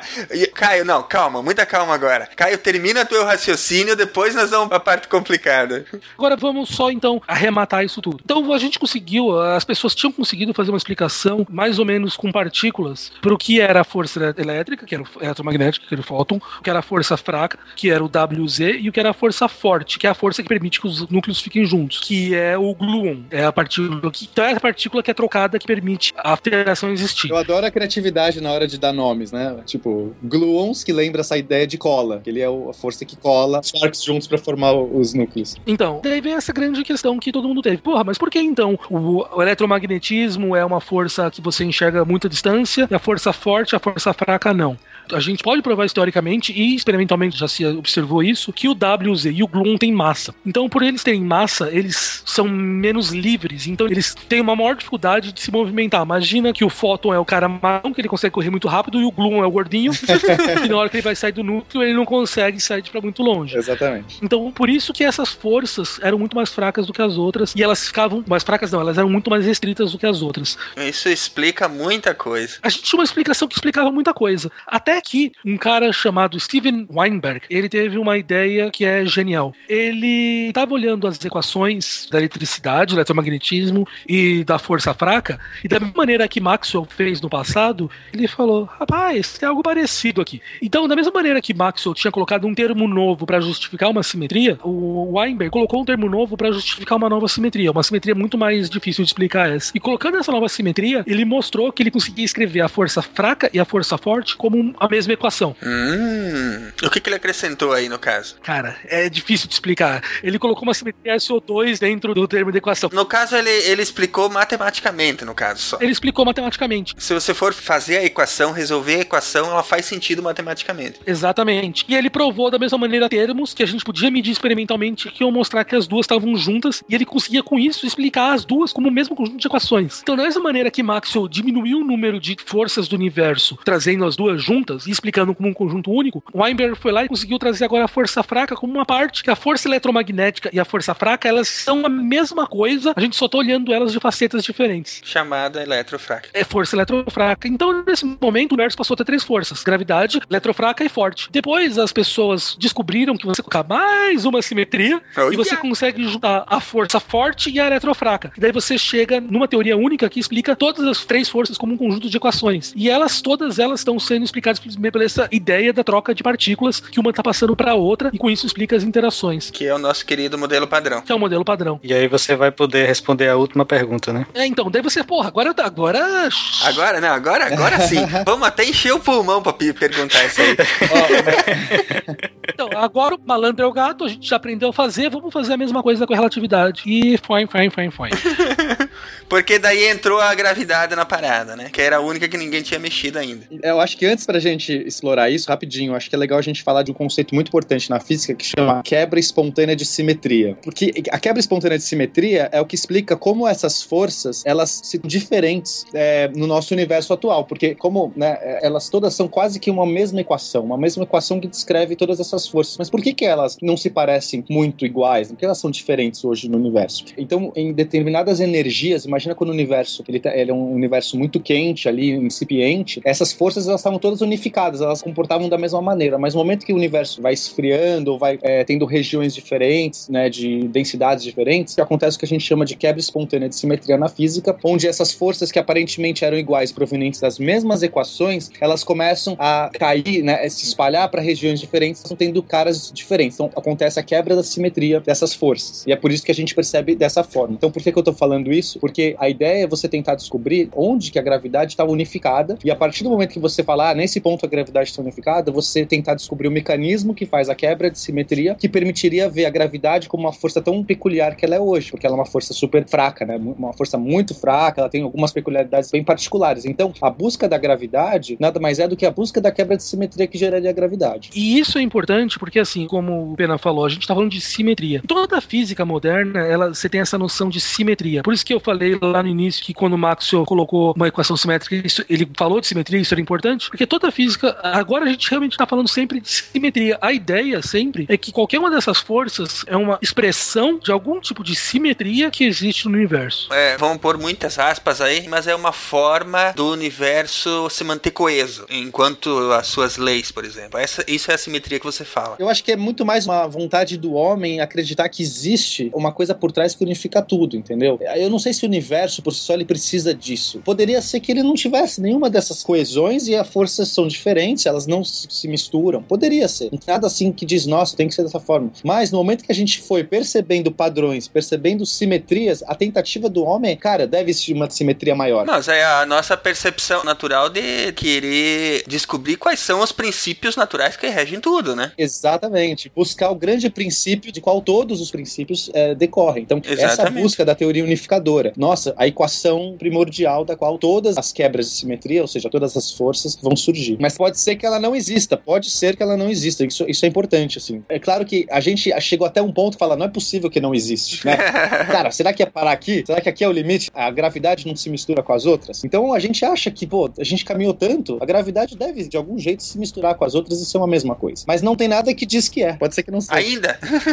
então, exatamente, essa é a questão. Assim, a simetria, a ideia que a gente fala da simetria é algo tão importante pra física hoje em dia, que vários conceitos que a gente aprende no colegial são simplesmente expressões de simetria que a gente tem no nosso sistema, no nosso universo. Então, quando você fala que alguma coisa tem a energia do sistema se conserva, isso em palavreado de físicos está dizendo só que aquele sistema, ele existe uma simetria temporal. Significa que eu posso fazer esse experimento hoje ou amanhã que o resultado dele tem que ser o mesmo. É, ele é invariante por uma transformação temporal. Esse é o termo, o jargão científico. Se existe uma conservação da quantidade de movimento, está falando que existe uma simetria que diz que eu posso fazer um experimento na minha casa ou no Rio de Janeiro e o resultado vai ser o mesmo. Ele é invariante por translações espaciais. Então, cada uma dessas propriedades que a gente fala na física, elas são resultado só de simetrias do nosso universo. Essas simetrias são simetrias que a gente vê, simetria temporal, espacial, e as forças que a gente está vendo são resultados de simetrias muito mais ocultas, simetrias que a gente não consegue explicar elas, do, são simetrias internas, matemáticas, assim se falar. É, não dá para descrever, né, em palavras fáceis, não dá para se descrever essas simetrias, elas são abstratas. A existência delas que meio que explica o porquê você tem essas forças. O que eu quero dizer é o seguinte, você pode pegar as equações, isso é uma coisa que você faz eh, em algum momento da tua vida quando você vira físico teórico. Você escreve uma, a equação que justifica essas coisas todas, que explica como funciona uma partícula, e você fala, eu quero que essa equação tenha tal simetria. Na hora que você põe essa simetria lá dentro e você começa a mexer, e lá de dentro vão surgindo todas as equações que explicam a força forte, a fraca e a eletromagnética. Elas vão se decompondo, no caso. Isso, é só você impor faz com que elas vão surgindo lá no meio. Então, a pergunta que a gente tem aqui é, a gente tem uma simetria grandona que explicou essas três, como é que eu trago a gravidade pro jogo? Como é que Aê! eu posso trazer a gravidade, porque são as grandes quatro forças que a gente tem. A gente conseguiu explicar as três grandes forças como sendo uma explicação de uma troca de partículas de um lado para o outro. Você tem uma força que é explicada como uma deformação em um objeto, que é o espaço-tempo. A gravidade, ela tem um palavreado diferente das outras três. Então, as pessoas começaram a tentar traduzir esse palavreado da gravidade para tentar explicar a relatividade, para explicar a gravidade no conceito das outras. Então, foi criado o conceito de uma partícula que explicaria a gravidade, que é o famoso graviton. Então, será que a gente consegue agora escrever uma equação da mesma maneira que a gente escreveu aquela equação para as outras três? Será que a gente consegue escrever a equação para a gravidade? E a gente começa a escrever essas equações. E a gente conhece uma simetria que explica a relatividade geral, é, uma, é, uma, é um tipo de simetria matemática. Você tenta aplicar essa mesma tecnologia que você aplicou para as outras três e você não consegue. Você chega a resultados absurdos. Você chega a resultados que a energia do sistema é absurda, é infinita. Você não consegue aplicar a mesma tecnologia para poder explicar a gravidade como um, uma parte das outras. E isso é enlouquecedor, porque a gente está falando que a gente conseguiu explicar tudo de um lado junto, como o Pena falou. Você chega num ponto que não dá mais para você imaginar que isso seja uma pura coincidência, que as três forças iam significar em uma só. Ia ficar uma de fora. Ia ficar de fora. Exatamente. Mas nem aquela história do Graviton não deu em nada aquilo? Então, ninguém conseguiu juntar o Graviton. A questão é que o Graviton, para existir, ele tem que ter algumas propriedades que ou a gente já deveria ter medido o Graviton, ou elas são propriedades que não são simétricas, eh, que não, não, não encaixam no modelo padrão, no caso. Não encaixam no modelo padrão. Ele vai ter que ter um spin diferente, ele vai ter que ter algumas propriedades que não conversa. Então, o que eu acho é, ou a gente tá naquele ponto no final do século XIX, que, ah, tudo foi explicado. Ah, mas tem um probleminha aí. Tem uma tal da gravidade que não junta. Isso, isso aí a gente resolve depois. E aí alguém vai puxar isso e descobrir que tá tudo errado, que eu acho incrível, né? Do ponto de vista de um cientista, eu acho super legal isso. Ou então é, alguém vai conseguir, é, com algum outro modelo, né? Não sei em que tempo, encaixar essa gravidade que falta, esse, achar o graviton. E, enfim, eu acho que esse é o enigma que a gente tá vivendo. Gravity and electromagnetism. A third force causes quarks to stick together in protons and neutrons. This force is called the strong force. The fourth force causes radioactivity and is called the weak force.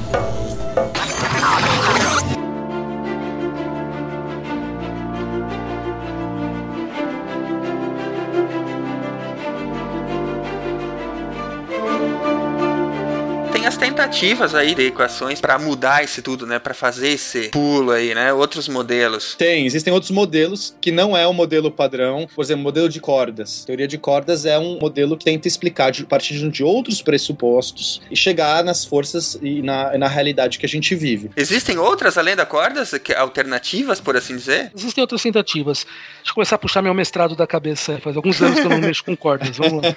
É, ou seja, cordas é que nem o início da mecânica quântica, que o Feynman falou que se você pensava que entendia alguma coisa de mecânica quântica, então definitivamente você não entendeu nada. É, a cordas é a mesma coisa. A ideia, a ideia é o seguinte: até agora, todas as vezes que a gente falou de uma equação, de uma partícula, a gente escreve uma equação para poder escrever essa ponhoca aí. E sempre que a gente escreve essa equação, a gente utiliza, a gente põe a seguinte propriedade: as partículas que a gente está descrevendo, elas são pontuais, ou seja, elas são por definição um ponto matemático. Elas não têm dimensão, não tem nada. E isso permite escrever as partículas que a gente tem e escrever as três leis que a gente teve. A ideia da teoria de cordas é: e se em vez de pontuais, essas coisas elementares fossem objetos extensos? Uma corda, realmente. E que vibra numa certa frequência, que tem certas propriedades de corda. É, então ela vai vibrar e vai ter todas as propriedades de uma corda que ela tem. Ela, no caso, invocaria um tipo de simetria completamente diferente, né? Você está invocando outros tipos de simetria que vão ter. Pra gente não se estender muito, que acho que não é a ideia, mas assim, o grande problema da teoria de cordas é que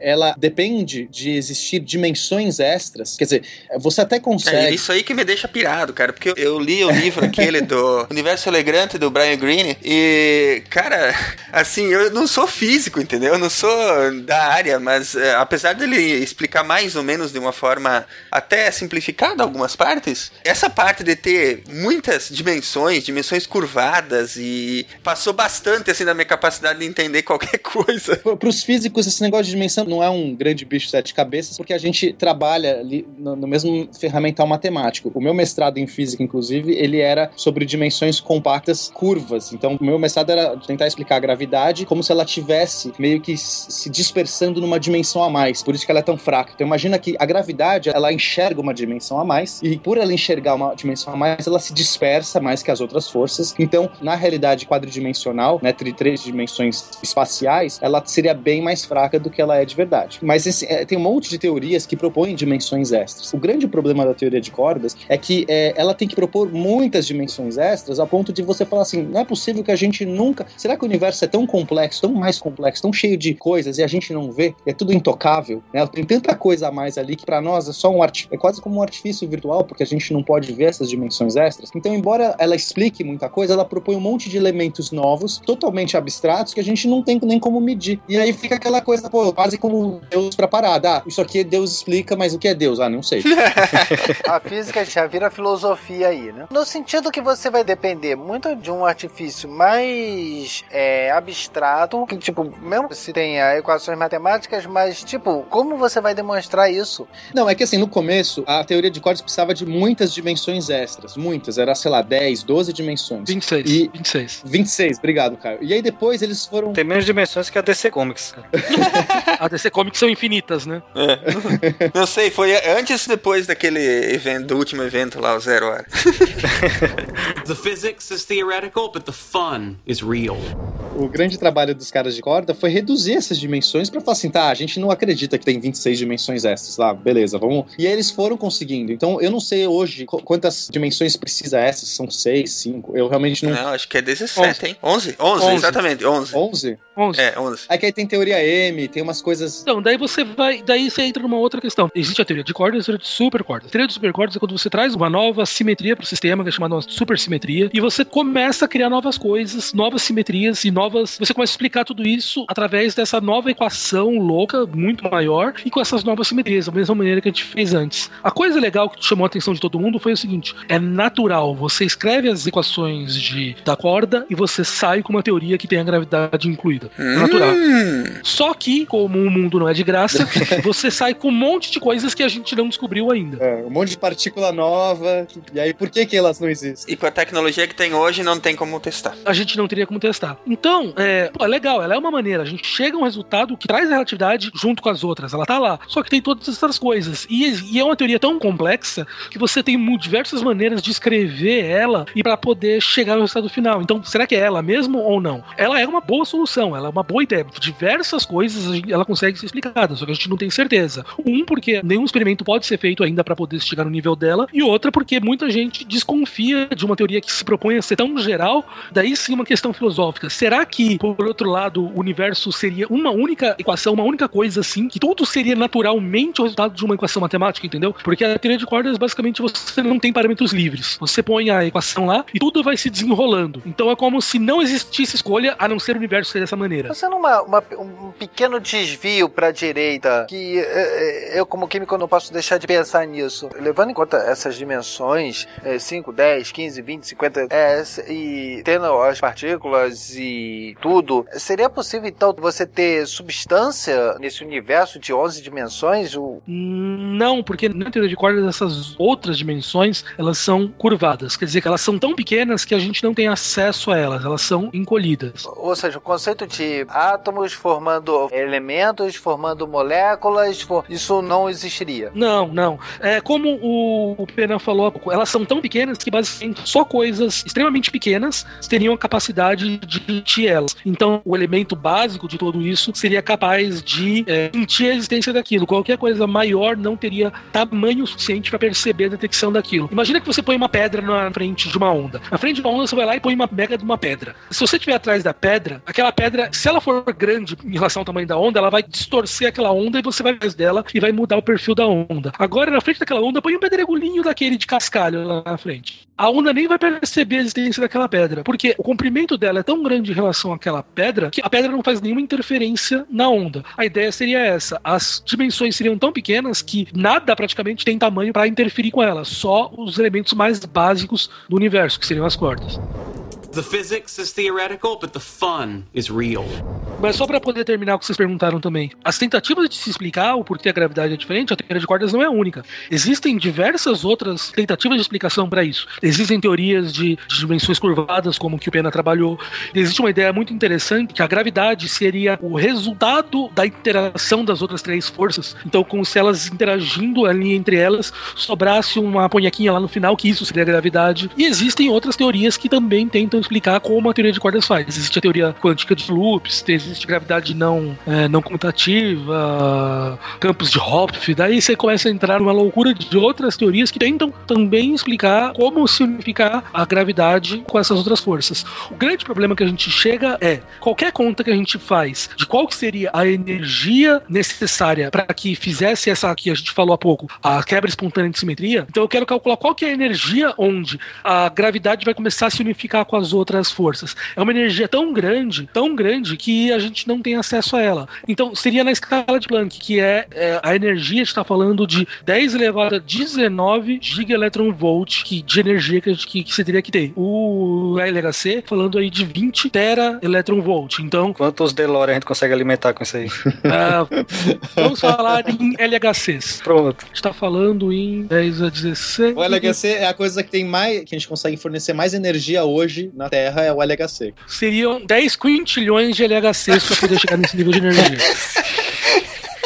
Eu pensando, tipo, sei lá, ele vai falar uns 10. Não, não dá nem para falar esse número. Não dá. É, é, ridículo. São energias tão altas que qualquer teoria que vai tentar essa unificação, a gravidade quântica, ela tá falando de níveis de energia que a gente não sonha em atingir. Não, e o pessoal com medo de gerar buraco negro no LHC. Imagina é, nesse é. acelerador de partícula de 10 quintilhões de LHC. The physics is theoretical, but the fun is real.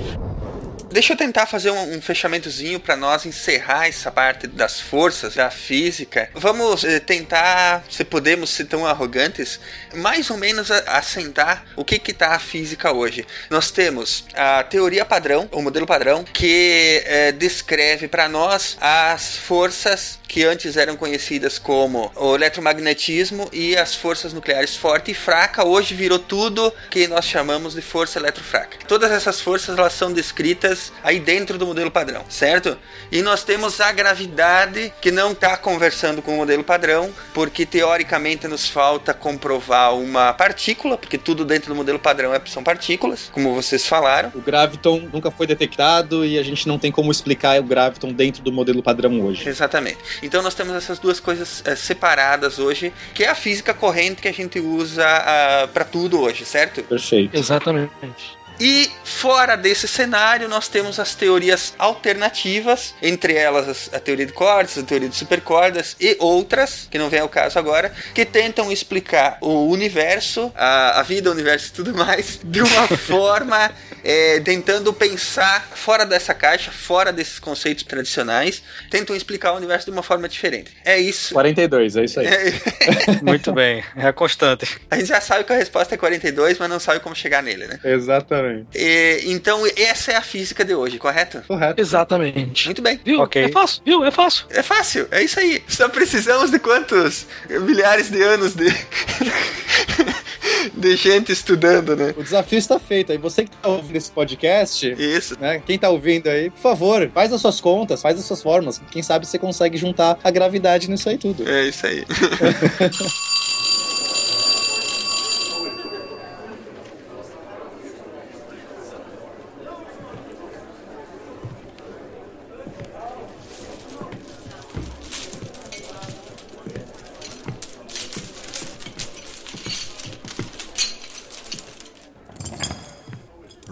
For you, convict.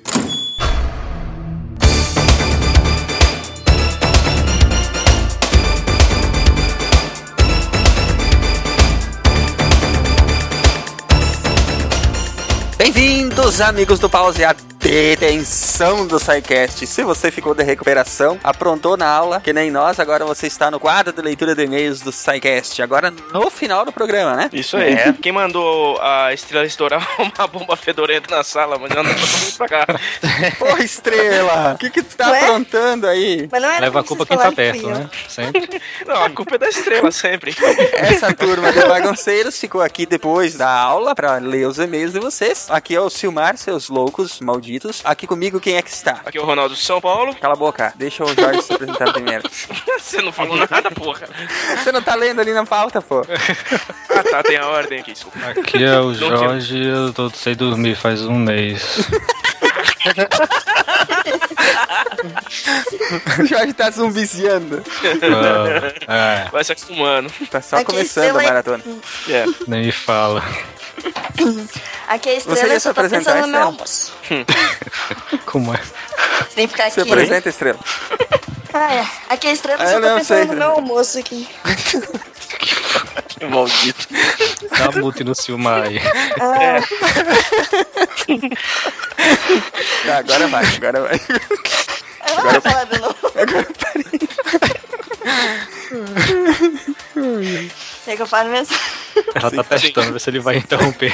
Fala que daí eu deixo. Aqui é a estrela, eu tô de cara com o Silmar. Só me interrompe.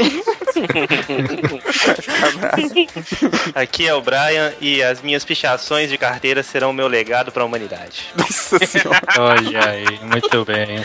Por isso que tu ficou, tu ficou na detenção, né? O, o diretor te pegou. É, mas valeu a pena. Aquelas anarquias desenhadas, né? Era piroquinhas que eu sei. É. Piração. É, é. Aqui é o Ronaldo de São Paulo e eu tô aqui por engano. Sempre, né?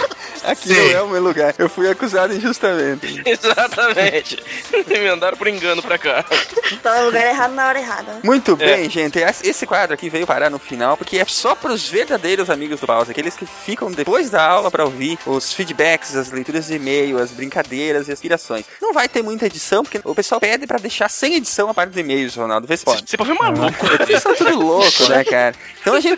É porque eles, eles dizem que gostam de ver a nossa interação, as brincadeiras que a gente faz entre nós, né? E não deixa de ser esse, esse lugar que é perfeito fazer isso, né? A gente vai estar conversando com vocês, brincando entre a gente e vai ser bem divertido, né? Professor, professor, professor, professor, Oi? professor. Oi, Não vai oi. ter mais intervalo, não? Quando, é que eu vou comer o lanche?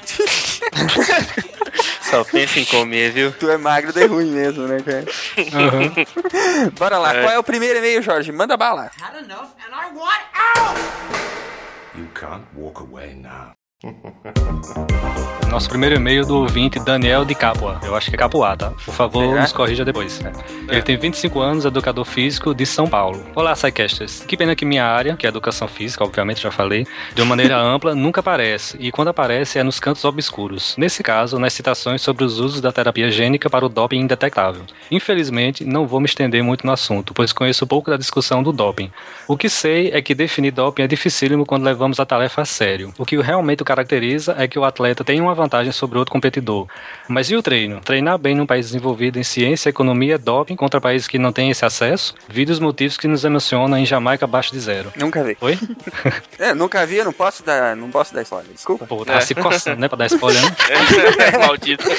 Pô, mas dá, mas dá spoiler de, de acontecimento de vida real, mano. Ué, Vai lá. do Apelando já. Aí, né? Pronto, tá certo. Se vamos eliminar as vantagens competitivas, então pra que competir? Se todo mundo for igual, os jogos terminariam sempre empatados, ou com vitórias decorrentes de fatores ligados ao acaso. A ingestão de alimentos adequados poderia ser tão doping quanto hormônio de cavalo. Caraca. É, o pior é que usam mesmo. Só, só fazer uma, um adendinho aqui. É, pra ter uma perspectiva diferente da competição, né? Dos esportes competitivos, voltem lá e escutem o, o SciCast sobre futebol. Tem a opinião da Ana lá que é bem interessante, né? Diferente do que a gente tá acostumado a ouvir sobre competição, né? Sim, com certeza, eu gostei bastante. Verdade, verdade. Bom, continuando o e-mail do, do Daniel. Enfim, isso é um assunto bastante amplo e se faz vista grossa para as definições que poderiam incluir condições de saneamento, alimentação e treino. Meio que por considerar essas coisas naturais, entre aspas, ele coloca. E digo isso com as exatas mesmas aspas que os biólogos usam. Mudando de assunto, eu adoro os casts com Atlas, todos nós adoramos. Detentor do Twitter mais cientificamente interessante e do programa Modelo de Divulgação Científica com apelo ao público leigo. Ele me incentivou pelo seu trabalho a criar meu próprio blog recentemente e estou pensando se essa é a melhor maneira de fazer divulgação científica da minha área. Olha que bonito. Ele falou que tem um blog e não mandou o link. É. Gente, aqui é free jabá. Man- Mandem os, os endereços aí que a gente divulga, não tem problema nenhum. Faríamos sem cobrar nada. A gente cobra tá assim por e-mail, ninguém fala nada não. tá? Né? Depois eu mando a conta. Exato. É verdade. Por fim, parabéns pela adoção do nome trocadilhoso de Responde Aí, para o quadro da Estrela e da Bel. Isso. Ficou genial. Digno do Cimar ter inventado e, portanto, a cara do programa, mas não foi o Cimar. não foi esse mar.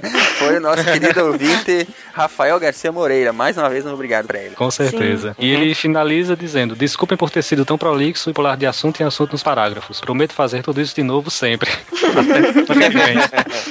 Acho É, justo. já, já- já tem os pré-requisitos para participar do programa. Programa também, né? O, o Daniel, teve uma parte do e-mail dele aqui que foi tirada, mas eu vou fazer uma compilação. Que o Daniel tá tentando adivinhar quem é a Bel. Ele é, já mandou tá, uns 150 e-mails pra tentar adivinhar. Eu vou fazer uma compilação dos melhores momentos, dos chutes mais bacanas dele. Vai ser divertido. Lança no Twitter também. Muito obrigado, Daniel, por ter escrito, cara. É Ter ouvintes assim que dão feedbacks tão produtivos é sempre bem bacana, né? E em geral, assim, os, os e-mails que a gente tem recebido é cada vez mais interessantes, cada vez complementam mais o assunto, né? E esse também foi o motivo que a gente voltou com os e-mails, que sempre tem coisa nova e coisa legal e, e é legal ouvir a opinião dos outros, não só a nossa, né? Sim. Ah, sim, com certeza. É isso aí então. Bom, eh, vamos ao próximo, Estrela. Had enough and I want out! You can't walk away now. O próximo e-mail é do Garcia. Ele é leitor de blog e aposto que é ouvinte de podcast também, né? É. Né? Leitor Será? de blog é profissão Será? agora? É. Já sou com mestrado, É, já. é um, é um pró, é um pró leitor de, de blog, né? Pelo menos o SciCast é mesmo. Desde, desde sempre, né, do SciCast. É nosso, é nosso ouvinte de estimação. O nosso Garcia é nosso amigo de estimação, é isso aí. Acho que ele sozinho ganha, ganha medalha mais e-mails enviados ao SciCast. com certeza. E é legal que cada vez ele coloca uma idade diferente. Ele já teve 32, 52, 48, 36, Mas olha 16. só, ele descobriu a terapia gênica para o anti-envelhecimento. Ele tá viajando no tempo, você Uma sabe. viagem no tempo, né? Não, a idade mantém quando ele viaja no tempo. Verdade. Olha, olha, Dessa vez ele tem 32 anos e está em São Paulo. Muito bem. Ele diz: Que lindo isso. Eu sempre quis uma entrevista com o Cardoso feito por gente que entende o que ele fala e que pode fazer boas e pertinentes perguntas. Eu leio o Contraditório desde 2008 e por causa dele do meio beat que me levou ao SciCast. Eu queria tirar uma dúvida com o Cardoso. Olha lá, Cardoso, ó, se você escutar isso. Você sabe que você nunca vai ter o, o retorno, né? Então pode continuar. De todos os textos, o que mais acho incrível é Uma Esperança no Inferno. Esse ponto que o Cardoso escreveu um tempo atrás, comentando de uma notícia real, que, em que ele deu uma pirada e escreveu um conto em cima. Ficou, que ficou excelente, cara. Tem o link aí no post, depois entrei lá e leio. Isso aí. Eu sempre desejei que esse conto fosse parte de algo maior ou um livro. Quando ele falou do romance que ele está escrevendo, eu tive cá minhas esperanças. Mesmo porque na URL tem o menos dois no final. Isso sempre me deixou encucado. E eu quero menos um. E tem o menos três? Ah, vou pedir pro Cardoso. A explicação sempre é a mais simples, né? A navalha de, de quem mesmo? É, não é de Okan, não, é a outra. Okan, é, a navalha de Okan. É de Okan mesmo. Navalha de Okan, é. Na realidade é porque ele esqueceu de editar o título no WordPress e deixou dois lá. Só isso. Provavelmente. Pô, podia ter É. deixado a gente pensando no que, que era. Agora você acabou com a gente. Então você corta aí no final. Cortar não, cortar não. Ah, Destruir as esperanças do cara. Estamos aqui pra É. isso. Não, cara, mas, bom, mas, o, mas, é, mas você ouviu no, no cast, né? O, o Cardoso não tem pretensão de compilar texto antigo no que ele tá escrevendo, vai ser tudo texto inédito. Isso aí. Quando sair os livros dele, serão devidamente analisados, provavelmente lá no meio beat, e provavelmente comentaremos eles aqui no SciCast. Isso aí. Muito bem. Um grande abraço e sucesso pra vocês sempre. Não teria outro lugar para que as pessoas das quais eu sou fã teriam espaço pra falar livremente. Isso aí. Valeu, Muito bem. Garcia. Ele não Liberdade. sabe o que foi difícil pra trazer o Cardoso. A gente queria pegar ele bêbado pra arrancar todos os segredos, mas ele veio sóbrio. No dia ele bebe, no dia da entrevista ele tava sóbrio, pô, sacanagem. Ah, sóbriozão. Todo... Nem a, nem a. Como é que é que ele toma sempre? O... Gin tônica. A gin a gin tônica ele não tinha, não tinha tomado. Mas não era Martini, É, não era Dry acha que ele é Martini? bobo? você acha você acha que o Cardoso é bobo? Até parece que dá essa garrafa. Beleza, gente. Ah, obrigado novamente, eh, Garcia. Você sabe que você tá no nosso coração aí. Escreva sempre, que as, os tuas, teus e-mails sempre, sempre são, no mínimo, engraçados e, e divertidos. Isso aí. Beleza? Bora lá, Brian. Had enough and I want out! You can't walk away now. O próximo e-mail vem do Magnum Leno da Silva, que é engenheiro de telecomunicações de 29 anos de Brasília, Distrito Federal. Ele- Inclusive ele o usa- Magnum, aquele que participou do Isso. nosso episódio sobre programação orientada a objetos. Aquele que usa camisa florida, tem um carro esportivo dos anos 80 e usa bigode. Né, ele tirou o Até bigode. Chives era Tem piada caso. com ele. Aí, Magno, valeu pelo e-mail. Magno é gente boa pra caramba. É, com certeza. Manda. Olá novamente, pessoal do SciCast. Olá, Magno. Venho novamente dar uma dica rápida sobre o último episódio de terapia genética, que agora não é mais o último episódio, né? Mas na época que ele mandou, de- devia ser. Para quem gosta da ideia de sintetizar DNA e alterar bactérias, existe toda uma iniciativa DIY, que é o Do It Yourself, de engenharia e hacking genético. Ui, é mesmo? Que da hora. Temos o BioBricks, uma plataforma de colaboração de DNA sintetizados com objetivos e propósitos específicos, e o Do It Yourself Bio, um kit biológico para sintetização de DNA e bactérias alteradas geneticamente. Ah, e eles enviam sua bactéria sintetizada pelo correio. Cara, é seguro isso? Não deixem a, não deixem a Carol saber isso aí, cara. É. Deixem a Carol saber isso aí. Não, é. O Grok Podcast fez um ótimo podcast em três partes sobre o assunto. E no mais é isso aí. Vida longa ao SciCast e que volte a leitura de comentários. Estou passando pela mesma guerra se os comentários se vão ou ficam e se esses devem estar no início, meio ou no fim do meu podcast, o Hack and Cat. Ticlin? Ticlin. Ele já pagou, já depositou, então a gente pode falar os links. Depois a gente coloca É os links aí de todos esses, esses sites e podcasts que o Brian citou aí. São podcasts amigos aí, né? O Grok Podcast e o Hackingcast, que é novinho, tem só quatro episódios, mas é bem bacana sobre programação e desenvolvimento é, open source lá com, do, do Magnum, né? Então aproveitem depois, se tiverem um tempinho, passem lá pra dar uma ouvidinha. É isso aí. Beleza, Magnum? Muito obrigado pelo e-mail e sinta-se à vontade pra chegar sempre que você sabe que a casa é sua. Had enough and I want out! You can't walk away now.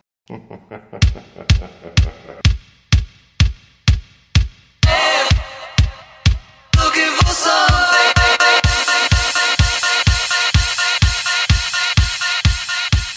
Próximo e-mail é da Jéssica, sem sobrenome. Bom, vou bolar um sobrenome pra ela aqui. É Jéssica Bolada, pronto. Jé- Jé- Jéssica Bolada, estudante de biotecnologia, 21 anos de São Carlos, São Paulo. Vocês sabem, né, gente? Quando vocês mandam os, os, o e-mail sem os dados completos, vocês estão levantando a bola pra gente brincar, né? Então, não reclame. Então vamos lá. É, boa noite. Você vê que, você vê que edu- educada que ela é, ela, tá- ela escreveu e-mail de, de, de noite, né? Então ela É. falou pra nós. Boa noite. boa noite, Jéssica. Tem boa noite pra ela, gente. Boa noite. Boa noite, Jéssica. Jéssica. Vamos lá. Le- lembram dos maratonistas que surgiam no começo do cast? Ah, a gente lembra, todo- toda semana aparece um novo. Então, tô aqui pra avisar que tem uma turminha, ou pelo menos uma pessoa, que tá no mesmo no pelotão atrasado.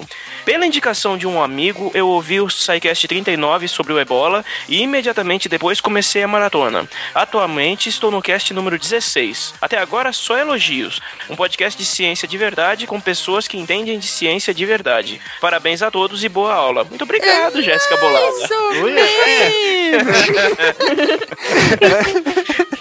Nós estamos que nem o conhecimento humano sobre genoma. É mais ou Mais ou menos. a gente pode até. A gente, a gente fala com convicção o que a gente. O que a gente tenta passar, alguma informação que tem, né? E o que É. a gente não sabe, a gente vai atrás, a gente pesquisa, a gente monta as pautas direitinho, né? E traz os especialistas, que aí esses sim, né? Vem pra falar com Esses que propriedade. dão show. Sim, É. Exatamente. Eles, a gente é só uma ponte ali pra trazer o conhecimento pra vocês, né? Fazer Exatamente. toda essa guerra de produção também, que é um- são passos complicados. Mas o show, o, o- o astro do, do- da vez é, são os convidados, né? E a gente é só um E Principalmente instrumento. a gente não estupra bactérias. Exatamente. Ah, é. A gente tá aí só pra ser um instrumento da divulgação científica, né? E, e levar diversão e, e coisas bacanas aí pro nosso público, né? É isso aí. É isso aí. Bom, chegamos ao fim da nossa leitura de e-mails, nosso primeiro quadro da detenção. Agora o diretor vai nos liberar pra ir pra casa e nós vamos ah, tomar um esporro do pai e da mãe, né? Que nós ficamos de detenção.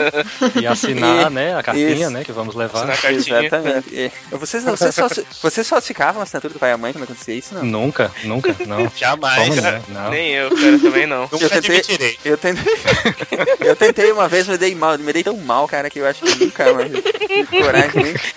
Também sua letra devia ser uma beleza, né? Eu tentei imitar a letra do pai, cara, e não treinar. deu certo. Saiu toda tremida, né, aquele negócio assim que você via que tava tosco. Nervoso. Sabia que tava aprontando, já começou a tremedeira logo. A criança é assim, criança sempre acha que engana, e adulto É. sempre finge que tá sendo enganado. É. Não engana, não engana, não. É bem por aí. O Jorge Lucas, que é, que é o filho do Jorge, tomara que ele escute esse programa quando ele crescer. Ah, vai sim. Vai escutar esse comentário, ele Tá aqui vai, do lado, né? Tá aqui ouvindo ele. Ele vai. Esse, esse teu comentário vai te condenar quando ele crescer. Ih, já. É pra já ele saber que ele não vai me enganar, nem tem, É, que ele não vai me enganar. É esperto. Então tá bom, gente. Agora sim é tchau, é até semana que vem. Fiquem bem por aí. Ah, façam essa divulgação científica quando vocês tiverem oportunidade. ajudem o SciCast a crescer e depositem na conta XXX. Ah, não, isso aí não. Ainda não. um abraço então, gente. Até semana que vem. Falou, galera. Ah, nem Até semana falou, que vem. né? Valeu. Um abraço. Tchau, tchau. Falou, tchau, tchau. Beijo, galera. Tchau. Tem uma fralda pra limpar ali. Valeu, galera.